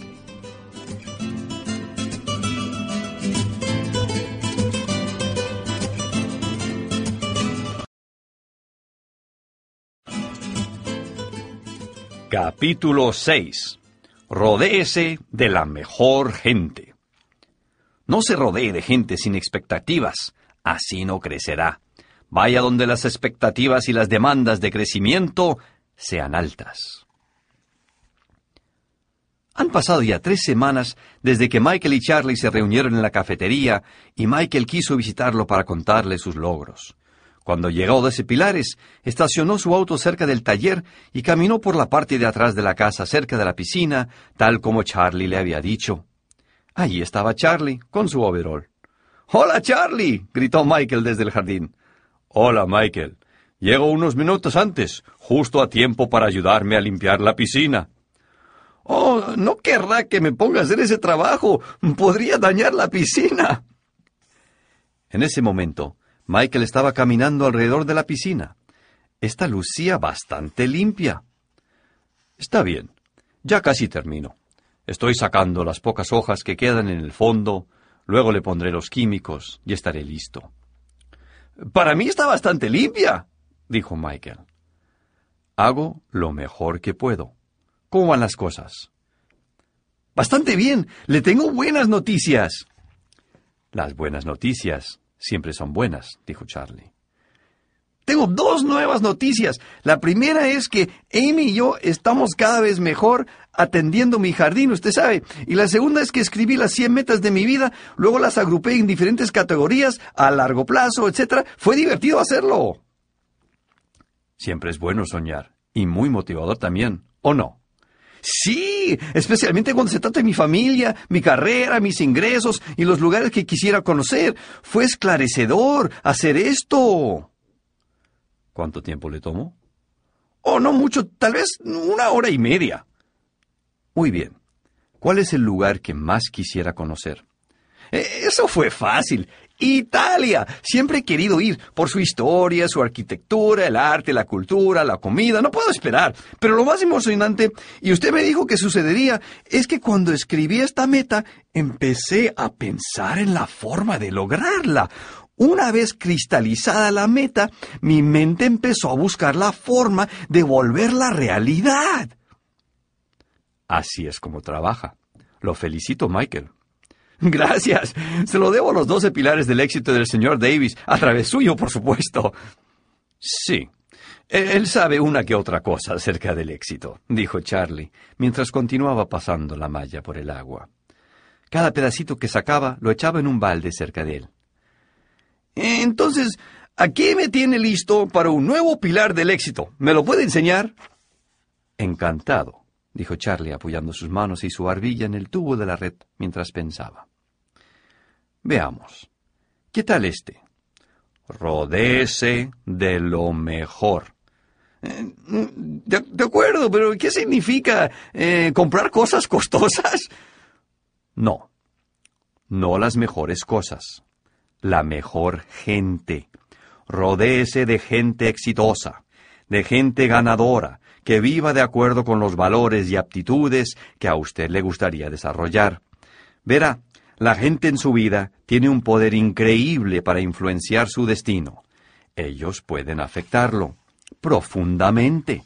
El señor Davis dice que uno debe estarse preguntando constantemente de quién estoy rodeado, qué tanta influencia tienen ellos en mí, qué me proponen que lea, qué quieren que diga, a dónde me están llevando, qué quieren ellos que piense, y luego la gran pregunta para usted ¿Estoy yo mismo de acuerdo con todo eso? ¿Está hablando de, los amigos? dijo Michael. Sus amigos, su esposa, sus compañeros de trabajo y su familia, toda la gente que lo rodea. Es importante preguntarse cómo lo afectan.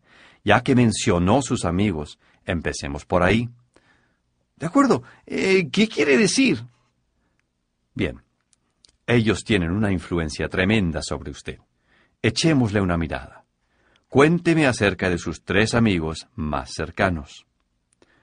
Eso es fácil. Estuvimos juntos el viernes pasado. Son John, Clark y Tom. Hemos sido amigos desde el tercer grado. Salimos juntos casi todos los viernes en la noche. ¿Y en qué trabajan ellos? ¿Cómo se divierten? ¿Qué les gusta hacer? preguntó Charlie. Veamos, eh, John trabaja en una tienda. Fue a la universidad, pero no le gustó y se retiró. ¿Está contento con su trabajo actual? Buen punto. No, no, él odia su trabajo, pero hace más de diez años que trabaja allí y gana lo suficiente para cubrir sus gastos. Nada fácil dejarlo ahora. En el mundo corporativo, esto se llama esposas de oro, aunque yo he tenido dificultad al usar este término, porque no es mucho lo que ganan. Cuénteme de Clark. Clark, bien, él hace que John parezca estar mejor. Al menos John tiene trabajo. Clark ha estado sin trabajo por cerca de dos años. No ha podido conseguir nada que le guste o el salario que quiere ganar. Ya veo, dijo Charlie, no sorprendido. ¿Y Tom? Tom es, probablemente mi mejor amigo. Lo hemos sido desde que nos conocimos. Nos gustan las mismas cosas, compartimos los mismos pasatiempos, etc. Aunque a veces es difícil porque tiene mal carácter. ¿Mal humor? Sí, estalla por cualquier cosa. Bueno, ya veo. Creo que usted necesita hacer algunos ajustes en sus amistades. ¿Dejar a mis amigos? Yo no diría tal cosa todavía, pero hágase esta pregunta. ¿Qué tanto influyen mis amigos en mí? Usted tendrá que darse una respuesta honesta sobre la influencia que ellos tienen en usted. En otras palabras, ¿le están ayudando a crecer en la dirección que usted quiere?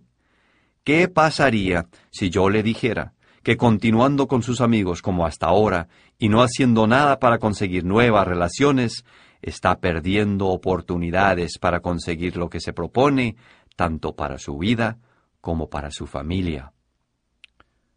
¿Realmente cree usted que mis amigos no me dejan crecer? Bien, miremoslo de esta manera. Si volvemos a la pregunta que le hice antes, ¿Qué efecto están teniendo ellos en usted? Para ser más específico, usted se tiene que preguntar hacia dónde vamos, en qué gastamos el tiempo. Si ustedes comparten cada viernes en la noche no solamente unos tragos, sino la queja constante de sus odiados trabajos, sus malos jefes y lo arruinados que están, ¿qué tipo de influencia es esta? Cuando sale, ¿se siente más inspirado para hacer más y más, para conseguir sus metas con más entusiasmo? ¿O por el contrario, usted sale sintiéndose negativo, temiendo el día siguiente cuando tiene que levantarse temprano y estar en la oficina con ese jefe que no le cae bien? La influencia es tan sutil como un pequeño empujón, y cada vez que se reúnen hay más empujones, pero en la dirección equivocada, hacia actitudes erradas que lo llevan por un camino que usted no quiere seguir. Michael, yo sé que este es un tema muy delicado, y muchos de nosotros tenemos amigos que son muy buenas personas, a menudo bien intencionadas, pero si el efecto que tienen sobre nosotros es negativo, entonces nos toca a nosotros tomar decisiones difíciles para protegernos de las malas influencias. Michael se quedó sentado, mirado fijamente a Charlie. Michael. Finalmente Michael reaccionó. Creo que, que nunca lo he visto así. Nunca he pensado si ellos son una buena o mala influencia. La mayoría de la gente no lo hace, Michael. No se sienta mal. Pero hay cosas simples que tienen el poder suficiente para cambiarnos la vida. Le voy a contar uno de los principios del señor Davis que es muy efectivo para ayudar a las personas con sus relaciones. Verá, cada relación que usted tiene es una asociación, y cada asociación puede tener efecto positivo, neutro o negativo en usted. Por lo tanto, la persona que quiere tener éxito debe estar constantemente preguntándose acerca de sus relaciones. ¿Cómo lo hace usted? Preguntó Michael. Muy simple. Coloque a cada persona que conozca en una de esas tres categorías. Disociación, asociación limitada y asociación amplia. Pregúntese Si cada persona es alguien con quien no debería estar asociado, debería tener una asociación limitada, o por el contrario, tener una amplia asociación. Entonces, ¿debo hacer eso con mis amigos? Es usted quien decide, Michael. Pero podría decirse que dada la situación que están viviendo, a usted no le conviene aumentar la asociación con ellos. Ustedes van en direcciones opuestas. Usted tiene que decidir si debe limitar su asociación con ellos o a lo mejor terminarla. ¿Cómo, cómo puedo decidir eso? Déjeme ponerlo de esta forma, Michael. Una de las cosas que debo hacer para mantener balanceado el nivel del pH de esta piscina es agregarle los químicos en las cantidades exactas. Si yo agrego mucho de uno de los productos, el agua puede parecer buena en la superficie, pero no será buena para nadar, porque le arderán los ojos. Si le pongo poco químico, el agua produce algas y se vuelve verde o peor aún, color café. Las relaciones y asociaciones actúan de la misma forma.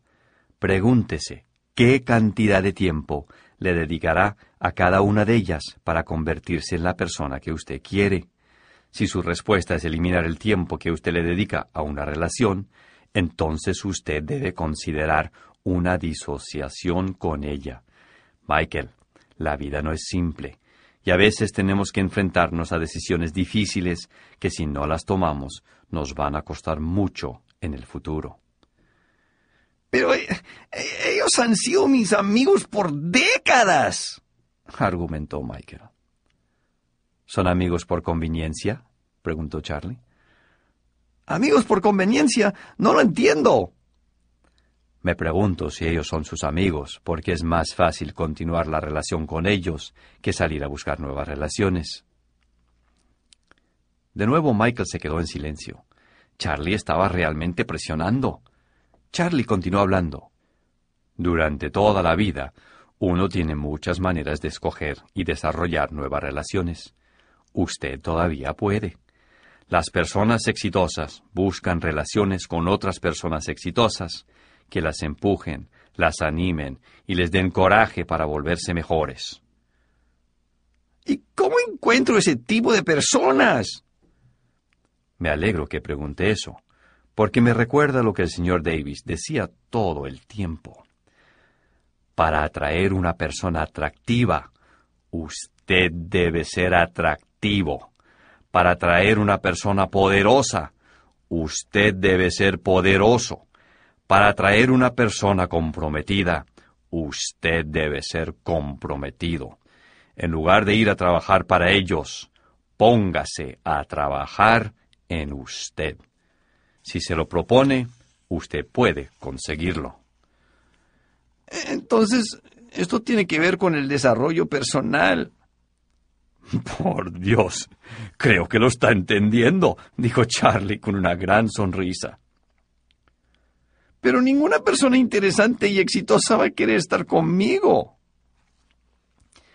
Eso es verdad, en un sentido. Las personas más ricas del mundo no van a querer pasar sus vacaciones con usted tal como es ahora, pero puede comenzar a buscar nuevas amistades y con el tiempo tendrá gente que admire. Entre más éxito tenga, conocerá más gente exitosa con quien relacionarse. Piense en las personas con éxito que conoce o con quien haya trabajado. A lo mejor esas personas no lo han tratado porque lo ven estancado y sin ningún deseo de superación. Si usted les muestra su deseo de superarse, probablemente ellos estarán felices de invitarlo a su mundo. ¿Usted cree? Seguro. He visto esto toda mi vida. Al señor Davis le encantaba tratar con gente joven, con los que tenían altibajos en los negocios. Ellos no estaban a su nivel todavía, pero lo querían conseguir. Esto impulsaba al señor Davis a estar con ellos y ayudarlos. Hmm. Michael se quedó pensando en la gente que admira y con quienes quisiera compartir.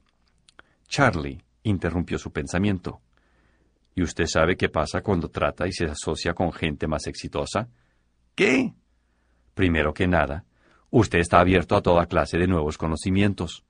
Conocimientos acerca de cómo trabaja el mundo, cómo funcionan los negocios, cómo mejorar sus amistades. Segundo, usted se abre una amplia y nueva red de trabajo. Los amigos de ellos comienzan a ser sus amigos. Pronto, tanto sus negocios como su esfera de influencia habrán cambiado para lo mejor. Y por último, y quizá lo más importante, su actitud cambia. El 99% de la vida es actitud, Michael. ¿Y, ¿Y, los amigos pueden determinar mi actitud? No. No es que ellos determinen su modo de actuar. Usted determina su actitud. Pero como dice el señor Davis, la actitud se mejora con la influencia y la buena asociación. ¿Qué significa eso? preguntó Michael. Es muy simple realmente. Recuerde el dicho, dime con quién andas y te diré quién eres. Este es un factor determinante. Piénselo. Usted está compartiendo su vida con ellos, y cuando interactúa con ellos, todas las actitudes se entremezclan y se convierten en otras. Si la gente con la cual comparte no tiene actitudes positivas, lo va a desgastar y a mantenerlo lejos de lo que usted puede llegar a ser. Entonces, ¿no puedo tener actitudes positivas si paso el tiempo con mis viejos amigos? Veámoslo de esta manera. Piense en estas dos cosas. Nunca he visto gente triunfadora perdiendo su tiempo con gente negativa. Ellos siempre se rodean de ganadores, optimistas y gente positiva. Y segundo, todo lo que han hecho hasta ahora usted y todos sus asociados ha influido en su situación actual. Diciéndolo en otras palabras, tal vez si cambia sus asociaciones, a lo mejor sus resultados, tanto en su vida como en su carrera, pueden cambiar. Michael sabía que lo que estaba diciendo Charlie era verdad, pero no quería reconocerlo. Charlie continuó. Michael, alejarse de la gente es duro, lo sé. Lo he tenido que hacer yo también. Pero me gusta pensar de esta manera. La vida es un largo camino y conocemos mucha gente en él. Algunos nos acompañan toda la jornada, otros solamente por trechos cortos, otros por trechos más largos otros vienen y van. Ahora, imagínese si tuviera un compañero de viaje que no fuera de mucha ayuda. ¿Le gustaría continuar con él? Por supuesto que no. Realmente, Charlie, siento que estoy aprendiendo mucho. Nunca he oído estas cosas antes y, y, aunque reconozco que no son cosas fáciles de oír, tienen sentido. Me hubiera gustado conocer eso antes. ¿Dónde ha estado el señor Davis toda mi vida? dijo Michael mientras sonreía en ese momento. El señor Davis siempre ha estado a su alcance, pero tal vez usted todavía no estaba preparado. ¿Preparado? Sí, preparado.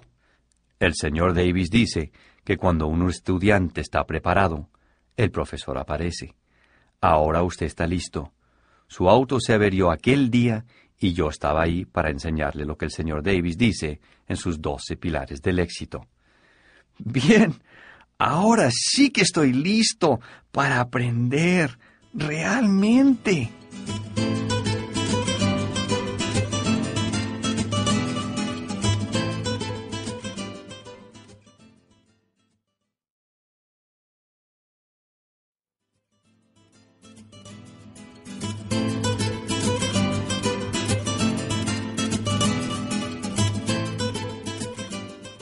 Capítulo 7.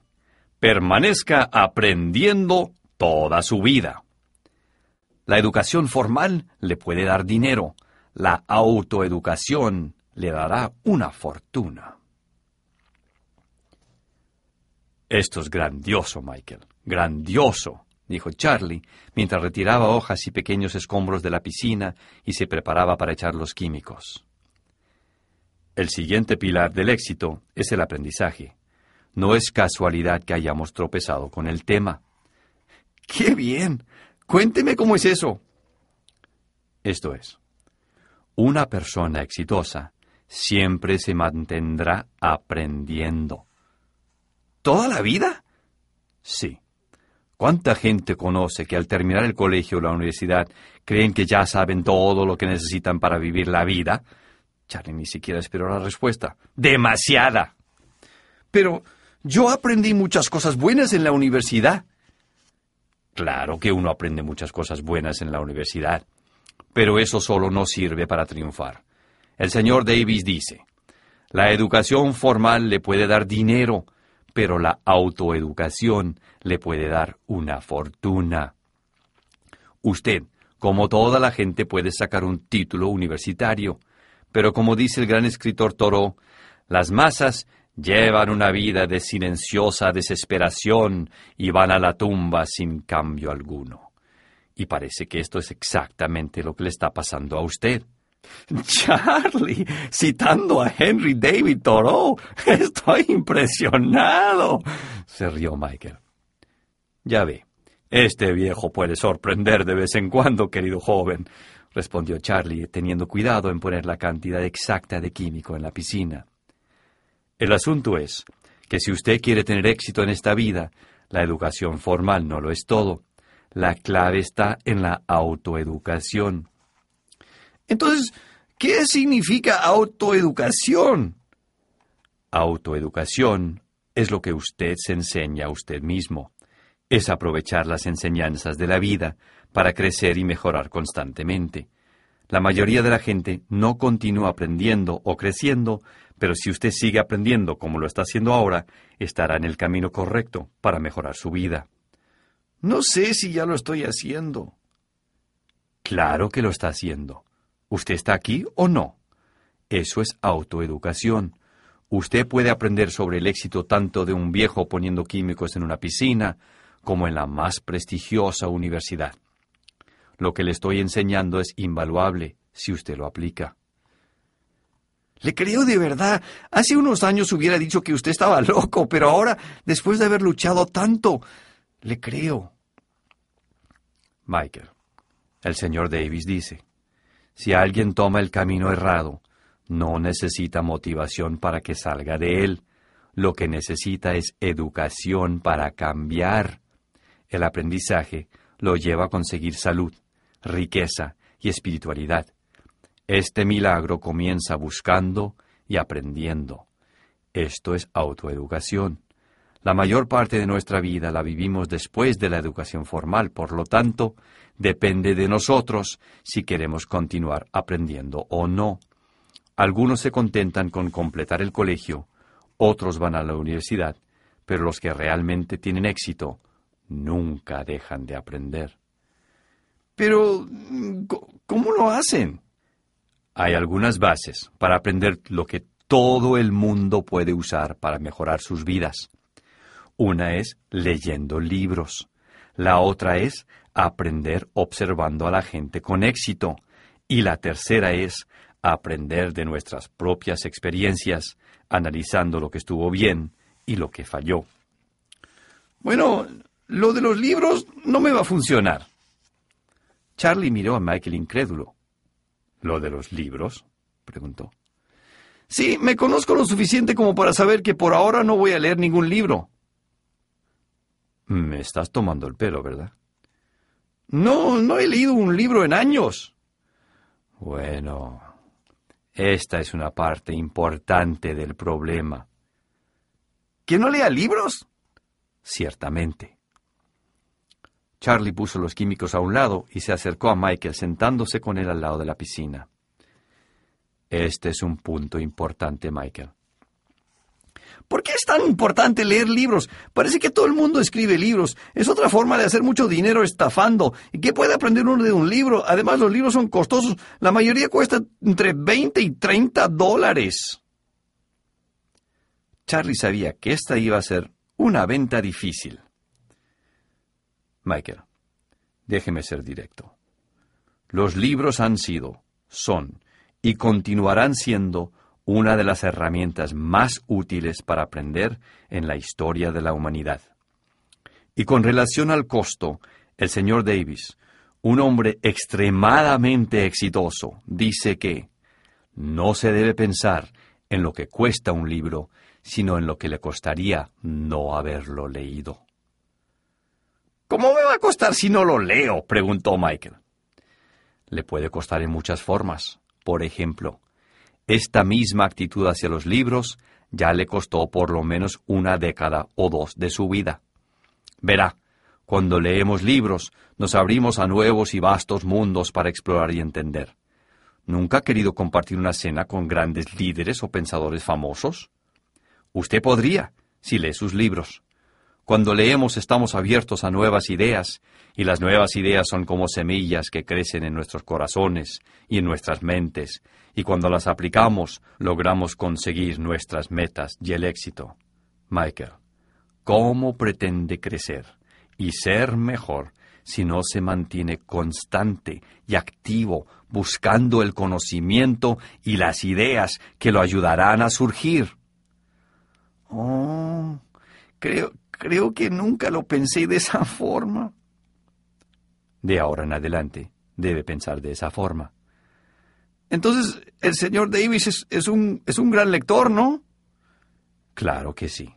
Él ha leído durante 40 años un libro semanal. Y es así como adquirió su sabiduría. Antes que se vaya, le voy a dar la lista de los libros que él ha leído. La tengo en mi taller. Yo no creo. Michael, insisto. Puede ser una meta para usted leer uno de esos libros antes de vernos de nuevo. No me gusta ser rudo, pero no lo veré sino hasta que usted haya leído uno de los libros. Eso suena duro. Michael, lo digo de todo corazón. Creo tanto en la lectura que no creo que pueda salir adelante sin ella. ¿Verdad? Claro que sí, dijo Charlie con convicción. Se debe aprender también de la gente que tiene éxito.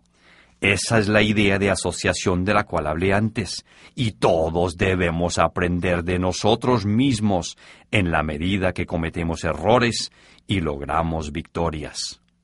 Creo que he aprendido tanto del señor Davis y de usted, Charlie, que, que estoy dispuesto a hacer cualquier cosa que sugieran, y me imagino que en la biblioteca encontraré la mayoría de los libros que recomiendan. Claro que sí. Charlie se puso de pie. Escuche. Sé que probablemente tiene muchas cosas que hacer y yo debo terminar con la piscina y luego hacer unas compras. Vamos al taller y le buscaré la hoja con los libros recomendados por el señor Davis. Michael se paró también y mientras caminaban al taller le dijo, Está bien, le prometo leer alguno de ellos antes de volvernos a ver, aunque me tomará algún tiempo. Charlie tomó la delantera y comenzó a caminar hacia el taller frente a Michael. Eso está bastante bien. Nos volveremos a ver cuando usted lo haya leído. Estoy seguro que lo va a disfrutar, porque ya tiene el deseo de crecer. Usted se va a empapar de él como agua en un terreno seco. En la medida que caminaban, Michael notó que Charlie había perdido algo de peso. Lo noto más delgado, Charlie. Ha estado perdiendo peso, ¿no es verdad? Charlie contestó sin voltearse. Oh, quizás un poco, pero no se preocupe por mí. También notó que Charlie caminaba más despacio que cuando se habían conocido. Cuando llegaron al taller, Michael esperó en el área principal mientras Charlie fue a su oficina. Pronto apareció con una hoja de papel. Michael le echó una mirada. En ella había una simple lista bajo el título Libros que todos deben leer. 1. La Biblia. 2. Cómo leer un libro, de Mortimer Adler. 3. En pos de lo supremo, de Oswald Chambers. 4. As a Man Thinketh, de James Allen, como un hombre pensante. 5. Seeds of Greatness, de Dennis Waitley, Semillas de Grandeza. 6. Seasons of Life, de Jim Rohn, Las Estaciones de la Vida. 7. The Pursuit of God, de Acton Tozer, La Búsqueda de Dios. 8. Think and Grow Rich, de Napoleon Hill, Piense y hágase rico. 9. El poder del pensamiento tenaz, del Dr. Norman Vincent Peale. 10. Pensar en grande, la magia del éxito, de David Schwartz. 11. El vendedor más grande del mundo, de Ogmandino. 12. Cómo ganar amigos e influir en las personas, de Dale Carnegie. 13. La rebelión de Atlas, de Anne Rand. 14. El hombre en busca del sentido último, de Viktor Frankl. 15. Acres of Diamonds, de Russell Conwell. Toneladas de diamantes. 16. See You at the Top, de Zig Ziglar. Te veo en la cima. 17. Los siete hábitos de la gente altamente efectiva, de Stephen Covey. 18. Lessons in History, de William James Durant, Lecciones en la Historia. 19. El hombre más rico de Babilonia, de George Clayson. 20. The Story of Philosophy, de William James Durant, La historia de la filosofía. De acuerdo. Esto se ve interesante. ¿Por cuál debería comenzar? Se lo pondré fácil, dijo Charlie mientras abría un cajón de un viejo escritorio metálico que contenía varias herramientas. Sacó de él una copia vieja y deteriorada, obviamente bien leída, de la magia de pensar en grande. Esta copia es gratis, por lo tanto, no tendrá la excusa del precio, le dijo con una sonrisa maliciosa. Michael la tomó y dijo, De acuerdo entonces, la magia de pensar en grande será.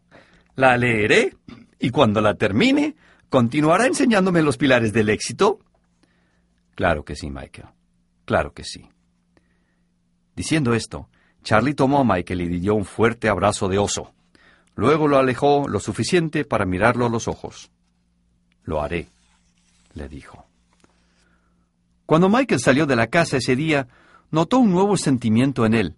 Sentía un cariño especial por el viejo Charlie. Se había convertido casi en, como un padre para él.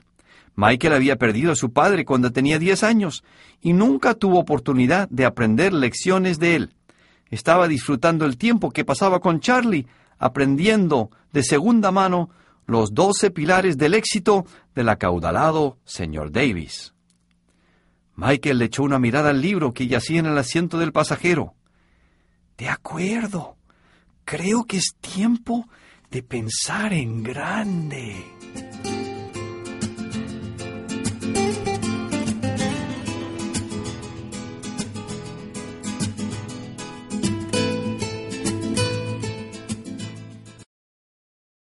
Capítulo 8.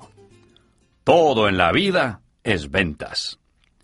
Una de las claves para influir en otros es hacerlos percibir que usted es una persona de talento y virtud.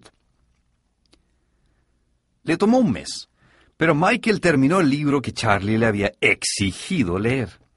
Lo había disfrutado más de lo que había pensado. Ahora está entusiasmado por volver a Doce Pilares y encontrarse con Charlie de nuevo se estaba volviendo adicto al asunto del desarrollo personal. Después de dos timbrazos, el teléfono fue levantado por Charlie. Hola, Charlie. Le habla Michael. ¿Cómo está? Muy bien, Michael. ¿Y usted? Bien. Mejor que bien, realmente. Y adivine qué. Terminé el libro. Eso es fantástico, Michael. ¿Lo disfrutó? Claro que sí. Y según nuestro acuerdo, ¿puede continuar enseñándome los doce pilares del éxito? Me encantaría, Michael. ¿Cuándo podría venir? E, estaré por esa área el miércoles. ¿Podría parar por media hora más o menos y, tomar un cafecito? ¿Le parece bien a media tarde, digamos a, a las tres? A las tres es perfecto. Le dejaré el portón abierto y nos veremos en el taller. Hasta el miércoles entonces. De acuerdo, Charlie. Gracias. Cuando llegó el miércoles por la tarde, Michael encontró a Charlie donde iba a estar, en su taller. Michael suponía que a Charlie le encantaba estar allí, solo, arreglando cosas y convirtiéndolas en cosas útiles de nuevo. Manejar una propiedad como la del señor Davis era ciertamente un trabajo a tiempo completo. Había un par de sillas en la parte de atrás del taller que Michael nunca había visto. Se sentaron a tomar un café y a disfrutar de la vista que ofrecía el gran lago, aprovechando el poco tiempo que tenía Michael. También era la primera vez que Michael veía el lago. Después de una conversación breve sobre lo que Michael había aprendido en la magia de pensar en grande, Charlie empezó rápidamente con las siguientes dos lecciones de los pilares del éxito del señor Davis. Sé que no tiene mucho tiempo hoy, Michael, pero quiero compartir con usted otros dos pilares del éxito del señor Davis. El primero es acerca de las ventas y el segundo trata del dinero. De acuerdo, estoy listo. El señor Davis siempre dice, todo en la vida son ventas. Esto es cierto, Michael. Usted está en ventas, ¿no es verdad? Sí, lo estoy. ¿Es muy bueno en eso? Estaba convencido que lo era, pero de acuerdo a mi rendimiento, estoy empezando a, preguntármelo. Está bien, Michael. Todo el mundo puede mejorar en ventas si se lo propone. La primera cosa es darse cuenta que todo es ventas. Y para entender mejor esto, para dar una mejor aplicación a este principio, es mejor entender las ventas como un concepto de influencia. ¿Influencia? Sí. El señor Davis dice que ser influyente es la clave para una vida exitosa. Todo el que quiere tener éxito debe aprender el arte y la habilidad de influir en otros. Cuando lo hagan, serán exitosos. ¿Cómo es eso? Verá, toda la vida se vive con otra gente, no en un lugar vacío. Cuando más se necesita tener éxito es normalmente con la gente con la que trabaja o a la cual tiene que ver. Por eso es que debe ser influyente. Esta es una verdad desde que nacemos. No entiendo lo que quiere decir, dijo Michael, desconcertado. Piensen en esto. Desde que nacemos, alcanzar nuestras metas exitosamente depende de lo influyentes que seamos. Ya a medida que crecemos, vamos mejorando esa habilidad. Un bebé debe influenciar a sus padres para que le den de comer. Un niño influye en sus padres para que le compren una bicicleta. Un adolescente tiene que influenciar a la persona que le gusta para conseguir una cita. El que se gradúa en la universidad debe influenciar a su jefe potencial para que le dé trabajo. La gente de ventas debe influenciar en sus presuntos compradores si quieren comer bien. Como ve, todo en la vida es ventas y todo en ventas es influencia. Eso tiene sentido, pero ¿cómo influir?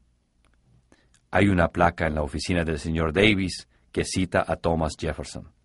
En ella dice, hay una aristocracia natural entre los hombres cuya base es talento y virtud. De acuerdo. No, no lo entiendo. Esto es fascinante, Michael.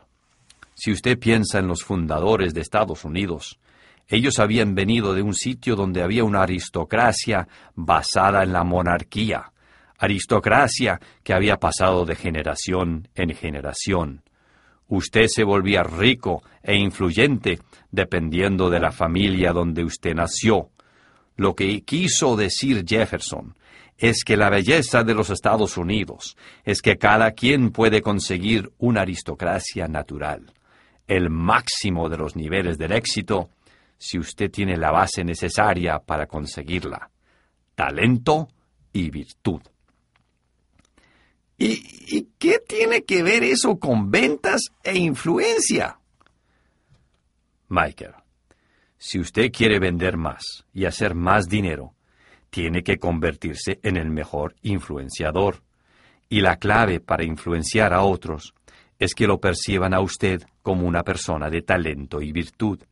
El señor Davis frecuentemente decía que talento y virtud son lo mismo que carácter y habilidad. Si una persona tiene carácter fuerte y habilidad, siempre estará viendo crecer su influencia.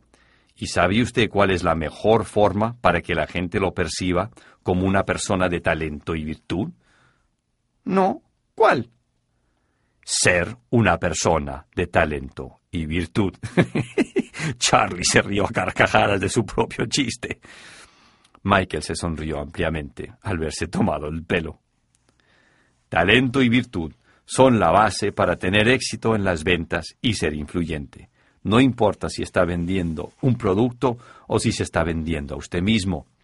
Una persona exitosa siempre se está vendiendo a sí misma. Una vez haya dominado esto, la habilidad para vender es bastante simple. De acuerdo, lo entiendo. ¿Cuáles son las habilidades para vender? Conocer el producto, hablar con mucha gente, ser persistente y nunca aceptar un no como respuesta. ¿Puede explicarme un poco más? Claro. Antes que nada, conozca su producto. El señor Davis dice, usted no puede hablar de algo que no conoce. Usted no puede compartir algo que no siente. Usted no puede transmitir algo que no sabe. Y no puede dar algo que no posee. Para dar y compartir y que sea efectivo, usted primero tiene que tenerlo. Si está vendiendo un producto, usted tiene que conocerlo, creer en él y sentirlo. Y también esto es verdad si se está vendiendo a usted mismo. Para hablar con mucha gente y tener éxito en las ventas, simplemente hable con mucha gente cada día. Y aquí está lo mejor de todo. Hay mucha gente. ¿Solo hablar con mucha gente? Obviamente tiene que ser gente calificada. Usted no puede ir tonteando. Pero el señor Davis siempre habla de la ley de los grandes números, lo que significa que cierto porcentaje le comprará o trabajará con usted. Si es un 10%, entonces usted venderá más si llama a 40 personas que si llama a 10 personas al día. Eso tiene sentido. ¿Cuál es la otra de nuevo? Nunca acepte un no como respuesta. Eso es verdad. Michael, la gente de ventas debería tomar lecciones de sus hijos. ¿Qué significa la palabra no para un niño? Casi nada. Ajá. Lo sé mejor que nadie. Cuando quieren algo, ellos piden y piden y piden. La idea es que mucha gente no es suficientemente persistente para tener éxito en ventas o en la vida por esa razón. Sí, creo que está en lo cierto. Charlie se empezó a parar para traer más café. Al pararse, se tropezó y cayó sobre una rodilla. Michael saltó para ayudarlo. ¿Está bien, Charlie? le dijo, ayudándolo a levantarse. Sí, gracias, estoy bien. Me estoy volviendo débil en la medida en que me pongo viejo. Michael se volvió a sentar mientras Charlie servía más café. ¿Desea más? preguntó, sosteniendo la cafetera. No, estoy bien. Cuando regresaba a su silla, Charlie continuó. Sí, Michael, la edad se lleva hasta lo mejor de nosotros. No tengo mucho tiempo de vida. No diga eso, Charlie. Usted está bien de salud. Tengo mis días. Al final la vejez nos llega a todos, si no es que antes nos llega una enfermedad. El tiempo es más corto de lo que uno se puede imaginar. Si la gente se diera cuenta de eso, viviría diferente. Sí, creo que está en lo correcto. Mi vida ha pasado muy rápido. El día a día te adormece si no se tiene cuidado y yo no lo he tenido. Pero usted está cambiando. Es verdad. Gracias a usted y al misterioso señor Davis. A propósito, ¿usted cree que alguna vez lo conoceré? Oh, cuando llegue el momento, él aparecerá.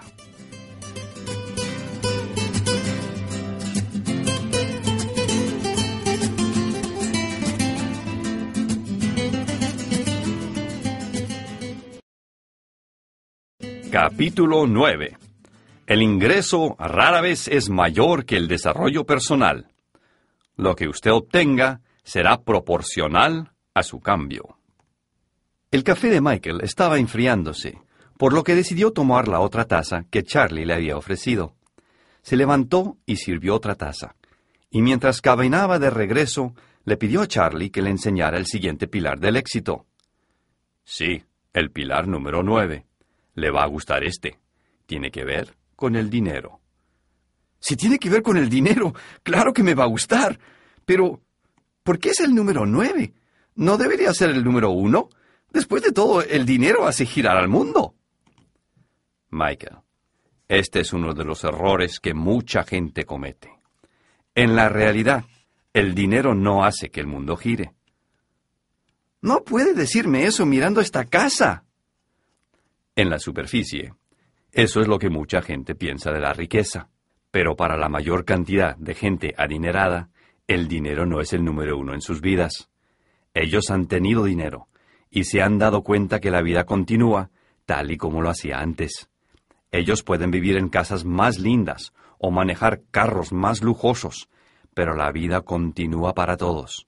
El dinero no resuelve los problemas de la vida. Bueno, a, mí me gustaría intentarlo. Charlie se rió. Michael, no dude que tendrá su oportunidad. Está aprendiendo mucho de lo que cambiará su vida. Eso espero. Siempre he querido ser millonario. ¿Realmente? ¿Por qué? Para empezar, por seguridad. El dinero no le da seguridad, Michael. Si usted espera seguridad cuando sea rico, tendrá que esperar mucho tiempo. ¿Por qué dice eso? El dinero siempre puede irse, puede perderlo, puede ser demandado, la inflación se lo puede comer, pueden robarle. Cada año puede oír que los que fueron millonarios o aún multimillonarios se declararon en bancarrota, yendo de cientos de millones de dólares a la nada en un año. Imagínese eso. Cuando estaba diciendo las últimas palabras, Charlie comenzó a toser. Estaba tan mal que se excusó y se fue al baño. Michael quedó solo, preguntándose por qué deseaba tener tanto dinero. Cuando Charlie regresó, ellos continuaron. Lo siento, esta tos tan persistente es terrible. Entonces, ¿por qué quisiera tener más dinero, Michael? Bueno, supongo que para comprar todas las cosas lindas que quiero para mí y para mi familia. Sí, cuando miro doce pilares, veo una hermosa casa. Los carros en el garaje son maravillosos. Pero aquí está lo que el señor Davis dice. Después de que se convierta en millonario, usted puede darlo todo, porque lo que es importante no es el millón de dólares, sino en lo que se convirtió usted durante el proceso de volverse rico. ¿Regalarlo? Él no lo regaló todo. No, no tiene que regalarlo. Usted puede regalarlo porque se convirtió en una persona que puede recuperarlo. Ganarse el millón de dólares lo hizo ser la persona capaz de conseguirlo. Ahora usted puede hacerlo de nuevo si lo necesita. Esta es otra cosa que el señor Davis enseña a la gente. Él dice, el ingreso rara vez es mayor que el desarrollo personal. Si usted quiere ganar un millón de dólares, tiene que crecer personalmente hasta el punto de convertirse en la persona que vale un millón de dólares. Tiene que gustarle en lo que usted se convirtió, no solamente el dinero. Usted sabe lo que el viejo proverbio dice. Aquel que solo ama el dinero, nunca le va a parecer suficiente. Michael miró hacia el techo, se recostó en su asiento y dijo, Yo solo quiero saber cómo ganar más dinero. De acuerdo. Le puedo contar uno de los secretos más grandes para hacer una fortuna que jamás ha conocido el mundo. Casi todas las personas acaudaladas, de todos los tiempos, salvo unas pocas, han comprobado esta verdad. Esta es una de las favoritas del señor Davis. Él dice, las ganancias son mejores que los salarios. Charlie dijo esto y se quedó esperando. Tenía un gesto de satisfacción en su cara, pero Michael no lo entendió. ¿Las ganancias son mejores que los salarios? Sí, las ganancias son mejores que los salarios. ¿Qué se supone que significa eso? Michael, es muy simple. ¿Usted quiere ganar un millón de dólares en un año? Claro, eso sería maravilloso. Si vendiera diez veces lo que vende ahora, ¿ganaría un millón de dólares en un año? No, ni cerquita. Y el dueño de su compañía, si toda su gente de ventas vendiera tres veces más de lo que hacen ahora, ¿cree que ganaría un millón de dólares en un año? creo que él produce un millón de dólares ahora. ¿Cómo podrá imaginar la respuesta? Es sí. Pero, ¿qué tiene que ver eso con esto? Usted está en un sistema de salario, Michael. El dueño de su empresa está en el sistema de ganancia o utilidad. Y así como usted mismo se dio cuenta, las ganancias son mejores que los salarios. Pero, ¿cómo consigo ganancias en vez de salario? Usted debe trabajar para usted mismo. Si sigue trabajando para otra persona, no ganará mucho dinero Claro que hay atletas profesionales y altos ejecutivos de las corporaciones en Estados Unidos que ganan mucho, pero ellos son muy pocos. Estadísticamente son insignificantes. El 99% de la gente que es rica se volvió rica trabajando para ellos mismos y capturando las ganancias. Las grandes riquezas que fueron heredadas, si usted le sigue la trayectoria, comenzaron con gente que creó su propia empresa. A, mi edad no creo poder retirarme del trabajo y comenzar de nuevo. Es por eso que tengo la impresión de que usted está estancado, dijo Charlie, dándole un golpecito a Michael. Bueno, no me abandone tan rápido, se defendió Michael. No lo estoy abandonando. Solo estoy de acuerdo con lo que usted dice. Si no empieza de nuevo, está estancado. Charlie hizo una pausa y comenzó con una idea nueva. Hay una alternativa para abandonar y comenzar de nuevo. ¿Cuál es? preguntó Michael. Es otro de los principios del señor Davis sobre dinero y riqueza. A lo mejor es el comienzo de la respuesta a su dilema, como dice el señor Davis. Trabaje tiempo completo en su trabajo y medio tiempo en su fortuna. A lo mejor puede empezar un negocio y hacerlo crecer hasta el punto en que pueda trabajarlo a tiempo completo. Bueno, e, eso puede ser viable. Tengo algunas ideas de cosas que quiero hacer de vez en cuando y aún no he hecho nada. Lo que pasa es que con la familia y todas las otras cosas ha sido muy difícil. Cualquier cosa es difícil, Michael. Usted debe reconocer eso. Recuerde, el dolor de la disciplina o el dolor del remordimiento. Usted escoge. Si quiere trabajar duro, comience su propio negocio, conviértalo en una gran empresa y alcance su independencia financiera. ¿O prefiere permanecer donde está y esperar que el gobierno tenga suficiente dinero para darle un poquito cada mes? Me gustaría tener independencia financiera, o lo que ello signifique. Independencia financiera es la habilidad de vivir con ingresos provenientes de sus fuentes personales. Esto es en su forma básica. ¿Prefiere pagarse usted mismo o que alguien le pague ahora y en el futuro? Permanecieron sentados por unos pocos minutos, dejando que la sabiduría de las lecciones del señor Davis quedara flotando. Charlie miró su reloj y se dio cuenta que tenía que salir. Tengo una cita con el doctor en 45 minutos. Tenemos que terminar nuestra reunión. Pero piense en estas cosas, Michael. Recuerde, todo en la vida son ventas, y las ganancias raramente son más grandes que el propio desarrollo. Esto lo debe tener presente. Michael se levantó y se puso su chaqueta. Sí, lo tendré presente. Tengo mucho en qué pensar esta vez, como siempre. Piense en cómo comenzar uno de los negocios y luego aplique las dos lecciones de hoy, ventas y dinero. De acuerdo, lo haré.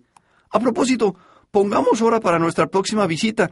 Tengo que volver por estos lados en tres semanas. ¿Podría ser? Creo que sí. Tengo que arreglar el mecanismo del portón. Hay una pieza desgastada. Eso me tendrá por aquí. A lo mejor cuando usted pase lo estoy arreglando. Podría ser entretenido. De acuerdo. Dejémoslo así. De todas maneras, llamaré unos días antes. Perfecto, Michael. Y antes de que Michael saliera, Charlie le dio un abrazo. Se habían hecho amigos.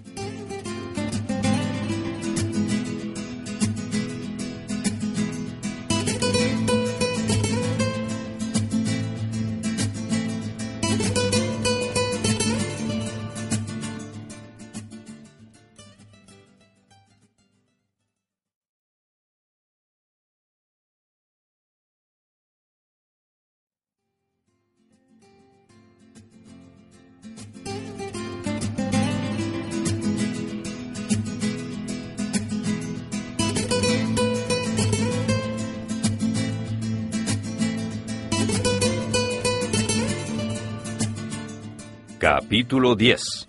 La comunicación provee la base común para la comprensión. La comunicación se da cuando dos o más personas trabajan juntas para encontrar una base común de entendimiento, y cuando la consiguen, les otorga un alto nivel de poder. Tres semanas después, cuando Michael paró en doce pilares, ahí estaba Charlie, con las puertas abiertas y untado de grasa hasta el codo. Michael estacionó cerca del portón y caminó hacia Charlie. Le daría la mano, pero no creo que quiera tener la palma engrasada. Esta vez estoy de acuerdo con usted. Bien, no querrá ayudarme, ¿no es verdad? dijo Charlie sonriendo. Podré ser su ayudante alcance todo, dijo Michael. ¿Alcance todo? No había oído eso antes. Oh, sí, soy el mejor alcance todo del condado. Lo he venido practicando por años. Bueno, yo seré el juez de eso. Venga y le muestro lo que estoy haciendo. Cada una de estas puertas pesa como 500 kilos. Hoy pueden ser más ligeras por los materiales modernos, pero eso era lo que había cuando fueron hechas. Debido a esto tienen un enorme motor y mecanismo. Sabía que tenía que reemplazar algunos de los rodamientos y volver a engrasarlos. Por eso es la cantidad de grasa. Un desastre, pero necesario.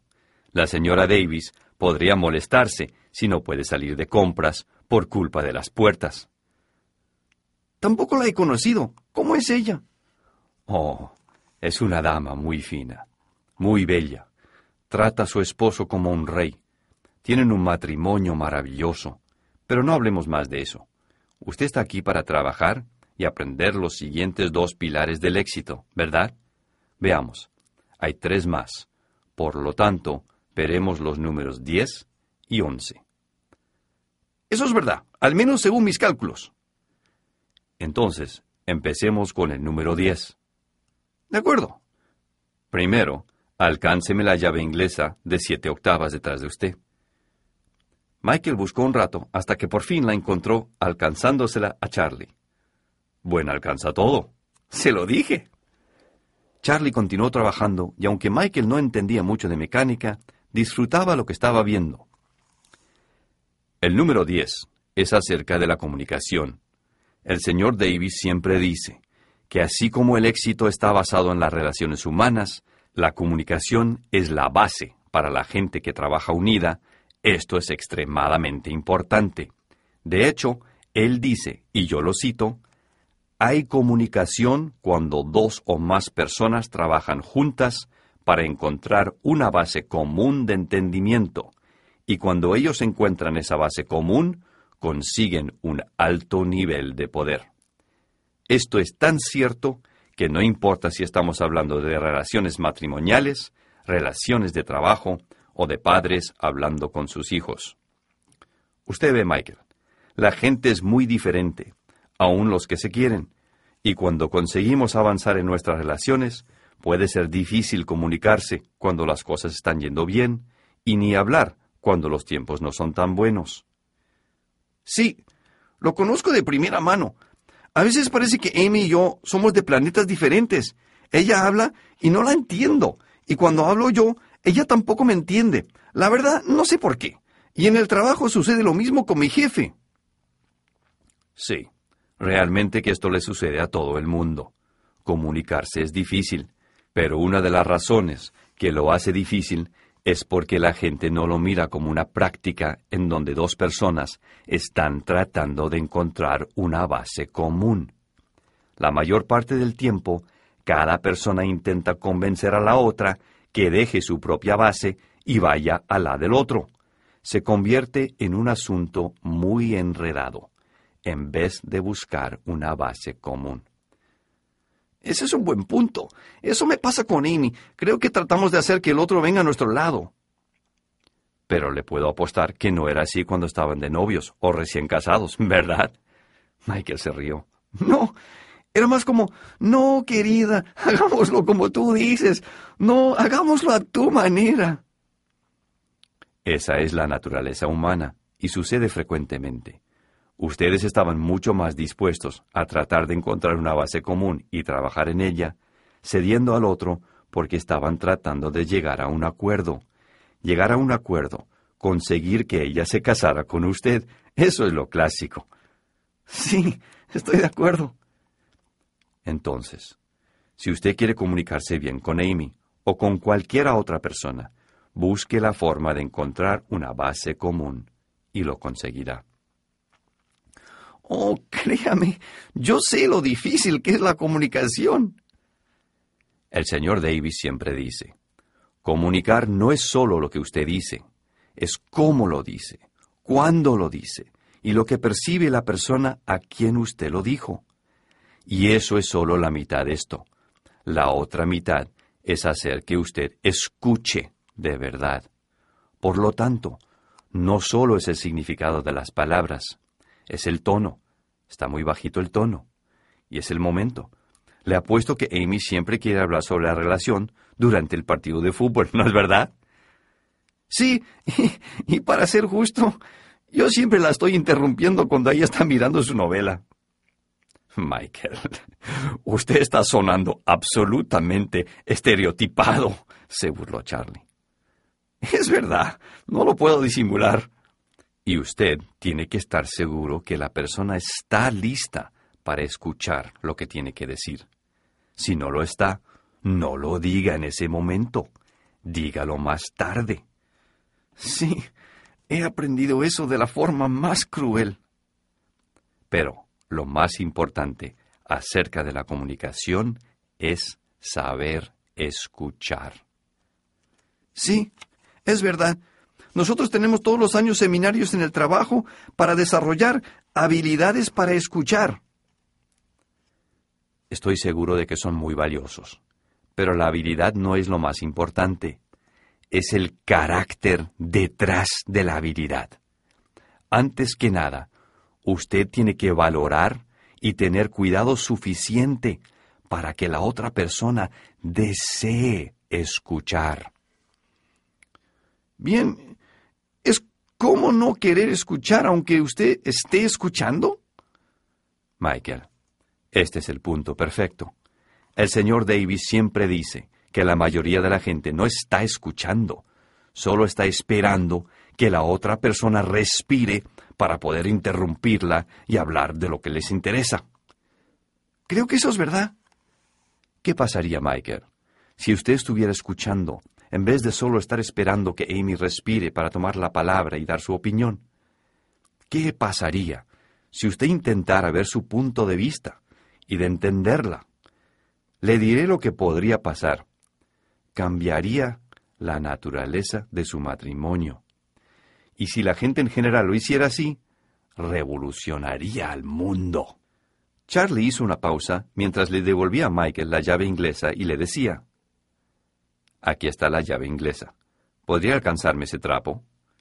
Michael hizo lo que le pedía y ponderó lo que Charlie había dicho mientras continuaba limpiando la cubierta.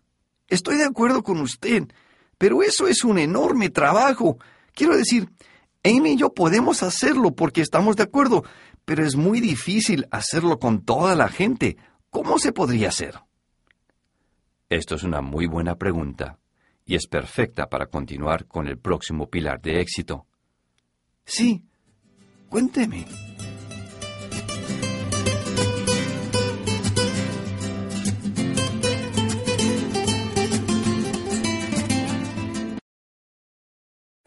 Capítulo 11. Siempre es necesario un gran líder.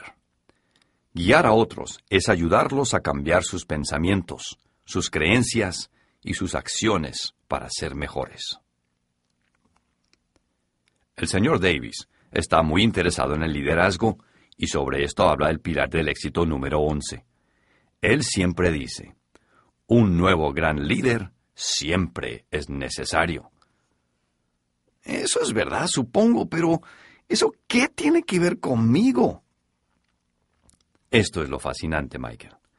Liderazgo es un concepto mal entendido.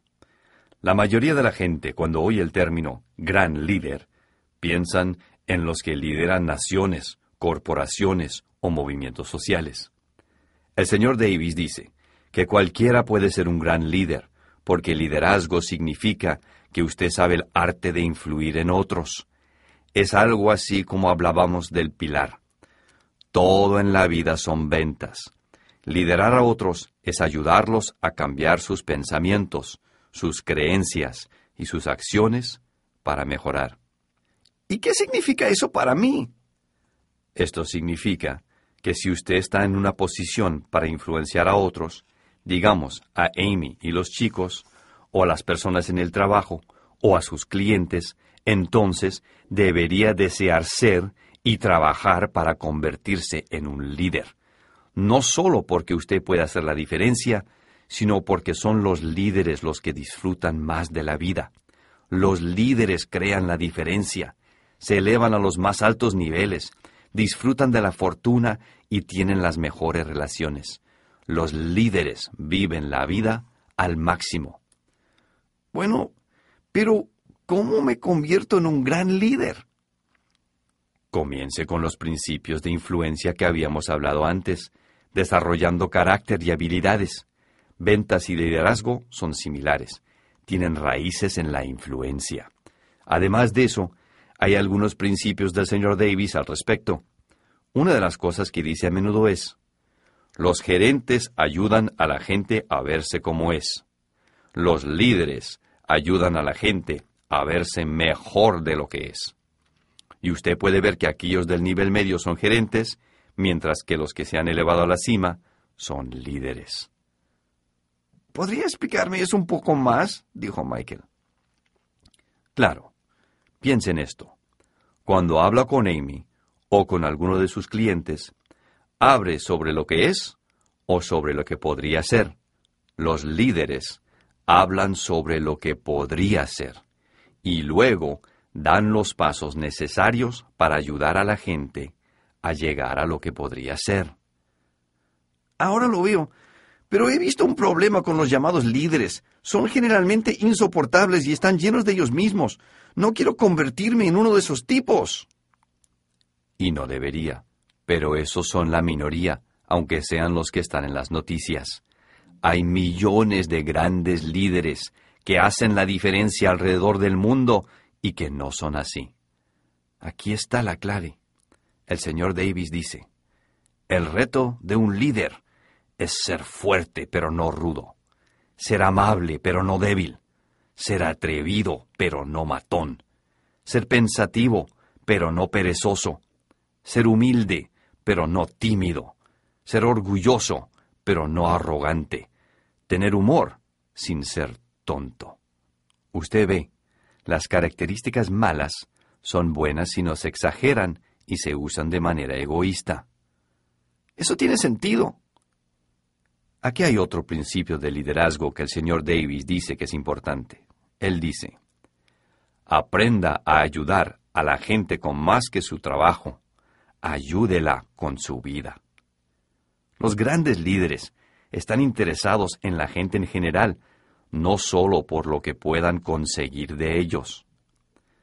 Entonces, según el señor Davis, ¿cuáles son las características de los líderes? Quiero decir, ¿con qué comienzo a trabajar?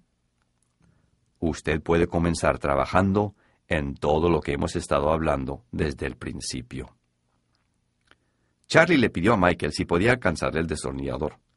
Michael le alcanzó el destornillador grande Phillips y continuó diciendo, Seguro lo haré, pero ¿qué dice específicamente de liderazgo? Bien. Él habla acerca de la integridad, por supuesto. La relación entre el líder y sus seguidores está basada en la confianza. Nadie lo seguirá si no confía en usted. Por lo tanto, Échele una mirada a su vida y asegúrese que sea íntegra completamente. Asegúrese de practicar lo que predica. Él también habla del optimismo. La gente quiere saber que a dónde la lleven siempre que sea mejor que donde estaba. Pero, si donde estaba no era bueno, ¿cómo puedo hacer para mostrarles una mejor opción? Tiene que saber hacia dónde va. Esta es otra cosa de la que habla siempre el señor Davis. Visión. Los grandes líderes siempre tienen una visión optimista, dice. Un líder sabe dónde está, eso es real, pero también deben saber cómo conseguir un mejor destino. Esta es una visión optimista. De acuerdo, ayúdeme a aplicar eso. Claro que sí. Tome su matrimonio como ejemplo. ¿Cómo le gustaría que fuera? Imagínese cómo podría ser. Conociendo esto y comunicándolo, comience a trabajarlo. Esto funciona en cualquier situación. Cree una visión positiva del futuro, desarrolle un plan para alcanzarlo, comuníquelo y trabaje en ese proyecto. Suena fácil. No es fácil, mi amigo. No es nada fácil. Cuando dijo esto, Charlie terminó de atornillar la placa que cubría el mecanismo del portón. Ciertamente, no es tan fácil como arreglar este portón, dijo con una sonrisa orgullosa. Tomó un producto para limpiarse las manos, lo usó y se secó las manos con la toalla que había traído. Cuando Charlie terminó de guardar las herramientas, Michael recordó que Amy le había pedido pasar por el supermercado y comprarle tallarines y salsa para la cena. Calculando el regreso y la parada en el supermercado, sabía que tenía que irse. Bueno, señor Charlie, como siempre, usted me ha dado mucho que pensar. Y mucho que aplicar, dijo Charlie. Sí, y mucho que aplicar, aunque tengo que irme. Amy y yo estamos solos esta noche, su mamá está con los niños hasta mañana y nosotros vamos a cocinar tallarines y mirar una película juntos. Va a ser divertido. Sí, ojalá. Es bueno que tengan un tiempo para estar solos. Charlie, no sé cuándo podré venir de nuevo a oír el último pilar del éxito. Tengo un viaje de la compañía de seis semanas al suroeste que tengo que hacer, intercalado con entrenamientos, y luego estaré muy ocupado cuando regrese de ponerme al día. Pero estoy seguro que vendré aquí tan pronto pueda. Asegúrese de hacerlo. El último es muy importante y muy especial. Eso me intriga. Ahora, Haré lo posible por regresarlo antes que pueda. Hágalo. ¿Quiere que le ayude con las herramientas, llevándolas al taller? No. Váyase tranquilo. Estaré bien. Y diciendo esto, Charlie tomó las herramientas para llevarlas al taller. Michael se sentó en su auto por un momento, viendo al anciano caminar despacio, con dificultad, enfundado como siempre en su viejo overol blanco. Cuando Charlie atravesó la puerta, Michael arrancó y se fue al supermercado.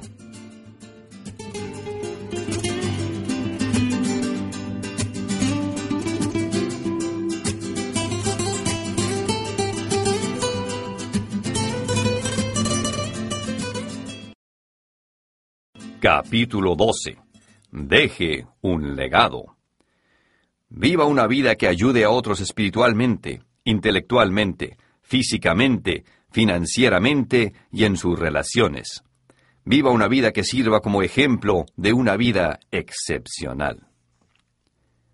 Habían pasado tres meses y medio desde que Michael vio a Charlie.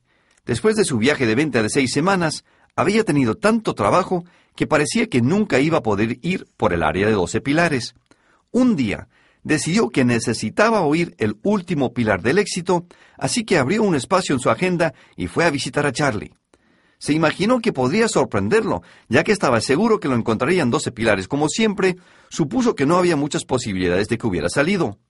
Cuando Michael llegó, el portón estaba cerrado. Michael se paró frente al intercomunicador cerca de la entrada y tocó el timbre. Un caballero distinguido contestó. ¿Sí? ¿En qué puedo ayudarlo? Estoy aquí para reunirme con Charlie. Mi nombre es Michael Jones. Un momento, por favor, dijo la voz. Michael se preguntaba si había sido el señor Davis. Después de unos treinta segundos, volvió a escucharse el intercomunicador.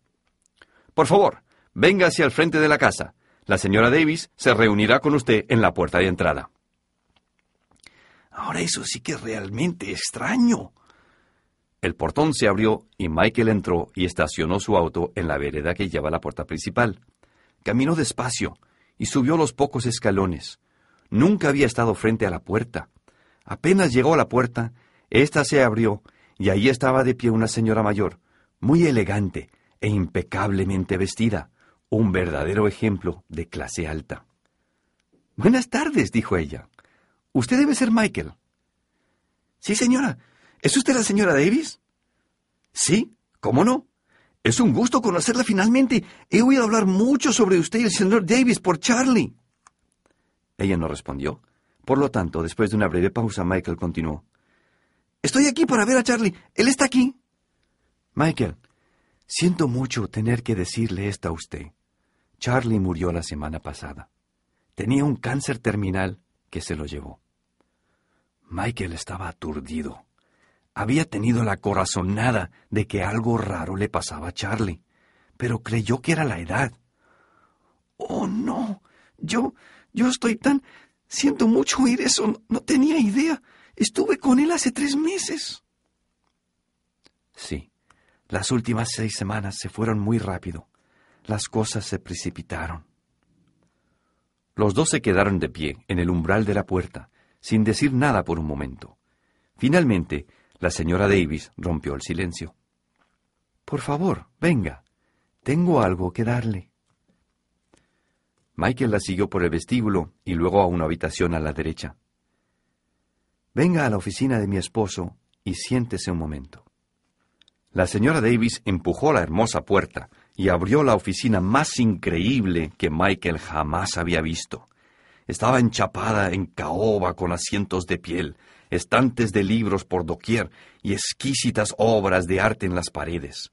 Pero lo que más conmocionó a Michael fue la enorme pintura al óleo del señor Davis, situada arriba y detrás del escritorio. Michael y la señora Davis se quedaron de pie ante el escritorio mirándola.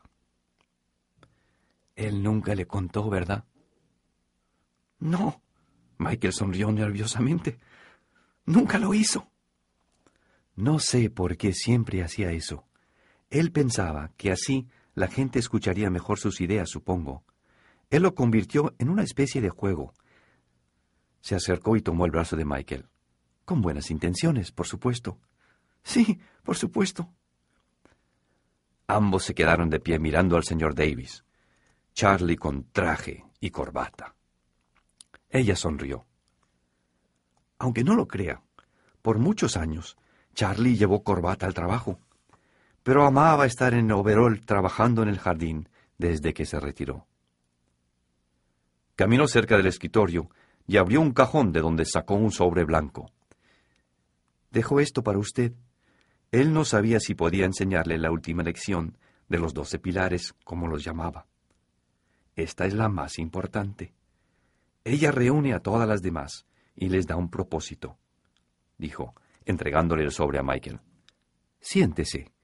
Lo dejaré solo para que pueda leerla. ¿Desearía algo de tomar? No, no, gracias, estoy bien. Michael respondió mientras tomaba asiento. La señora Davis cerró la puerta suavemente detrás de ella y Michael quedó solo. Tomó el sobre y lo miró. Su nombre estaba escrito a mano. Él podía escuchar el tic-tac del reloj del abuelo en la esquina. Tic, tac, tic. El tiempo pasaba. Ahora todo tenía sentido. La pérdida de peso, la tos, su fatiga, Imaginó que Charlie estaba enfermo, pero no terminal. Michael miró la pared y vio la placa que Charlie había mencionado. Hay una aristocracia natural entre los hombres. La base de ella es talento y virtud. Finalmente, después de haber estado sentado en la oficina de Charlie solo por unos minutos, abrió el sobre, tomó el papel y comenzó a leer. Estimado Michael, si está leyendo esto, significa que ya no estoy más. Quise compartir el último pilar del éxito con usted personalmente, con un café en el taller, como en los viejos tiempos. Pero el hecho de que no esté hace más importante el último pilar. Una cosa que me di cuenta el año pasado es lo corta que es la vida. Parece que justo ayer yo era un chico en edad escolar, jugando con mis amigos. Parece que hace tan poco que me enamoré de Sandra y comenzamos nuestra familia. A propósito, usted finalmente conoció a Sandra, estoy seguro. Ella es una mujer hermosa e increíble, Michael. Fui bendecido al compartir mi vida con ella. Hace muy poco tiempo estaba construyendo mi negocio y vendiendo y construyendo mi fortuna. Y aun cuando finalmente me retiré, hace quince años, parecía que me quedaba mucho tiempo. La brevedad de la vida es su mayor sorpresa, Michael. Pero, ¿qué hace que todo lo que he enseñado sobre los pilares, los verdaderos pilares del éxito, hayan guiado mi vida tan bien? Todos ellos están envueltos de manera hermosa y perfecta por el pilar final. Deje un legado. Nosotros no somos, sino hojas al viento que vuelan por todo el mundo. Estamos aquí un día y al siguiente ya nos hemos ido. Nadie sabe qué tanto vamos a vivir. Usted no puede escoger cuánto quiere vivir, Michael, pero puede escoger qué tan bien quisiera vivir.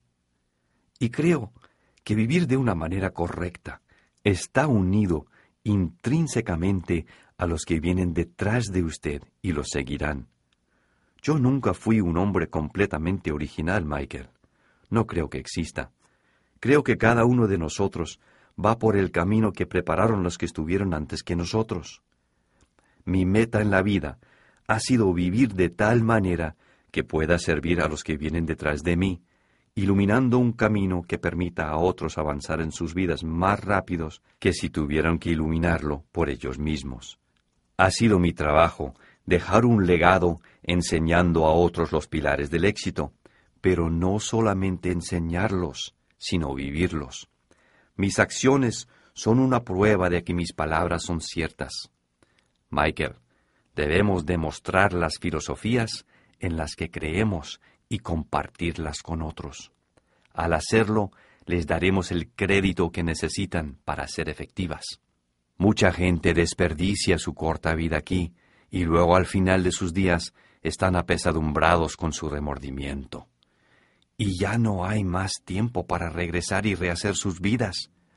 No me queda sino desear algo más de tiempo, un deseo que nunca será satisfecho. Michael, todos tenemos dos opciones en la vida. Podemos simplemente vivir o ser los arquitectos de nuestra vida. Muchos gastan su vida pobremente, van todos los días al trabajo sin ninguna visión de lo que podrían llegar a ser. Y después, cuando se dan cuenta, sus vidas han pasado.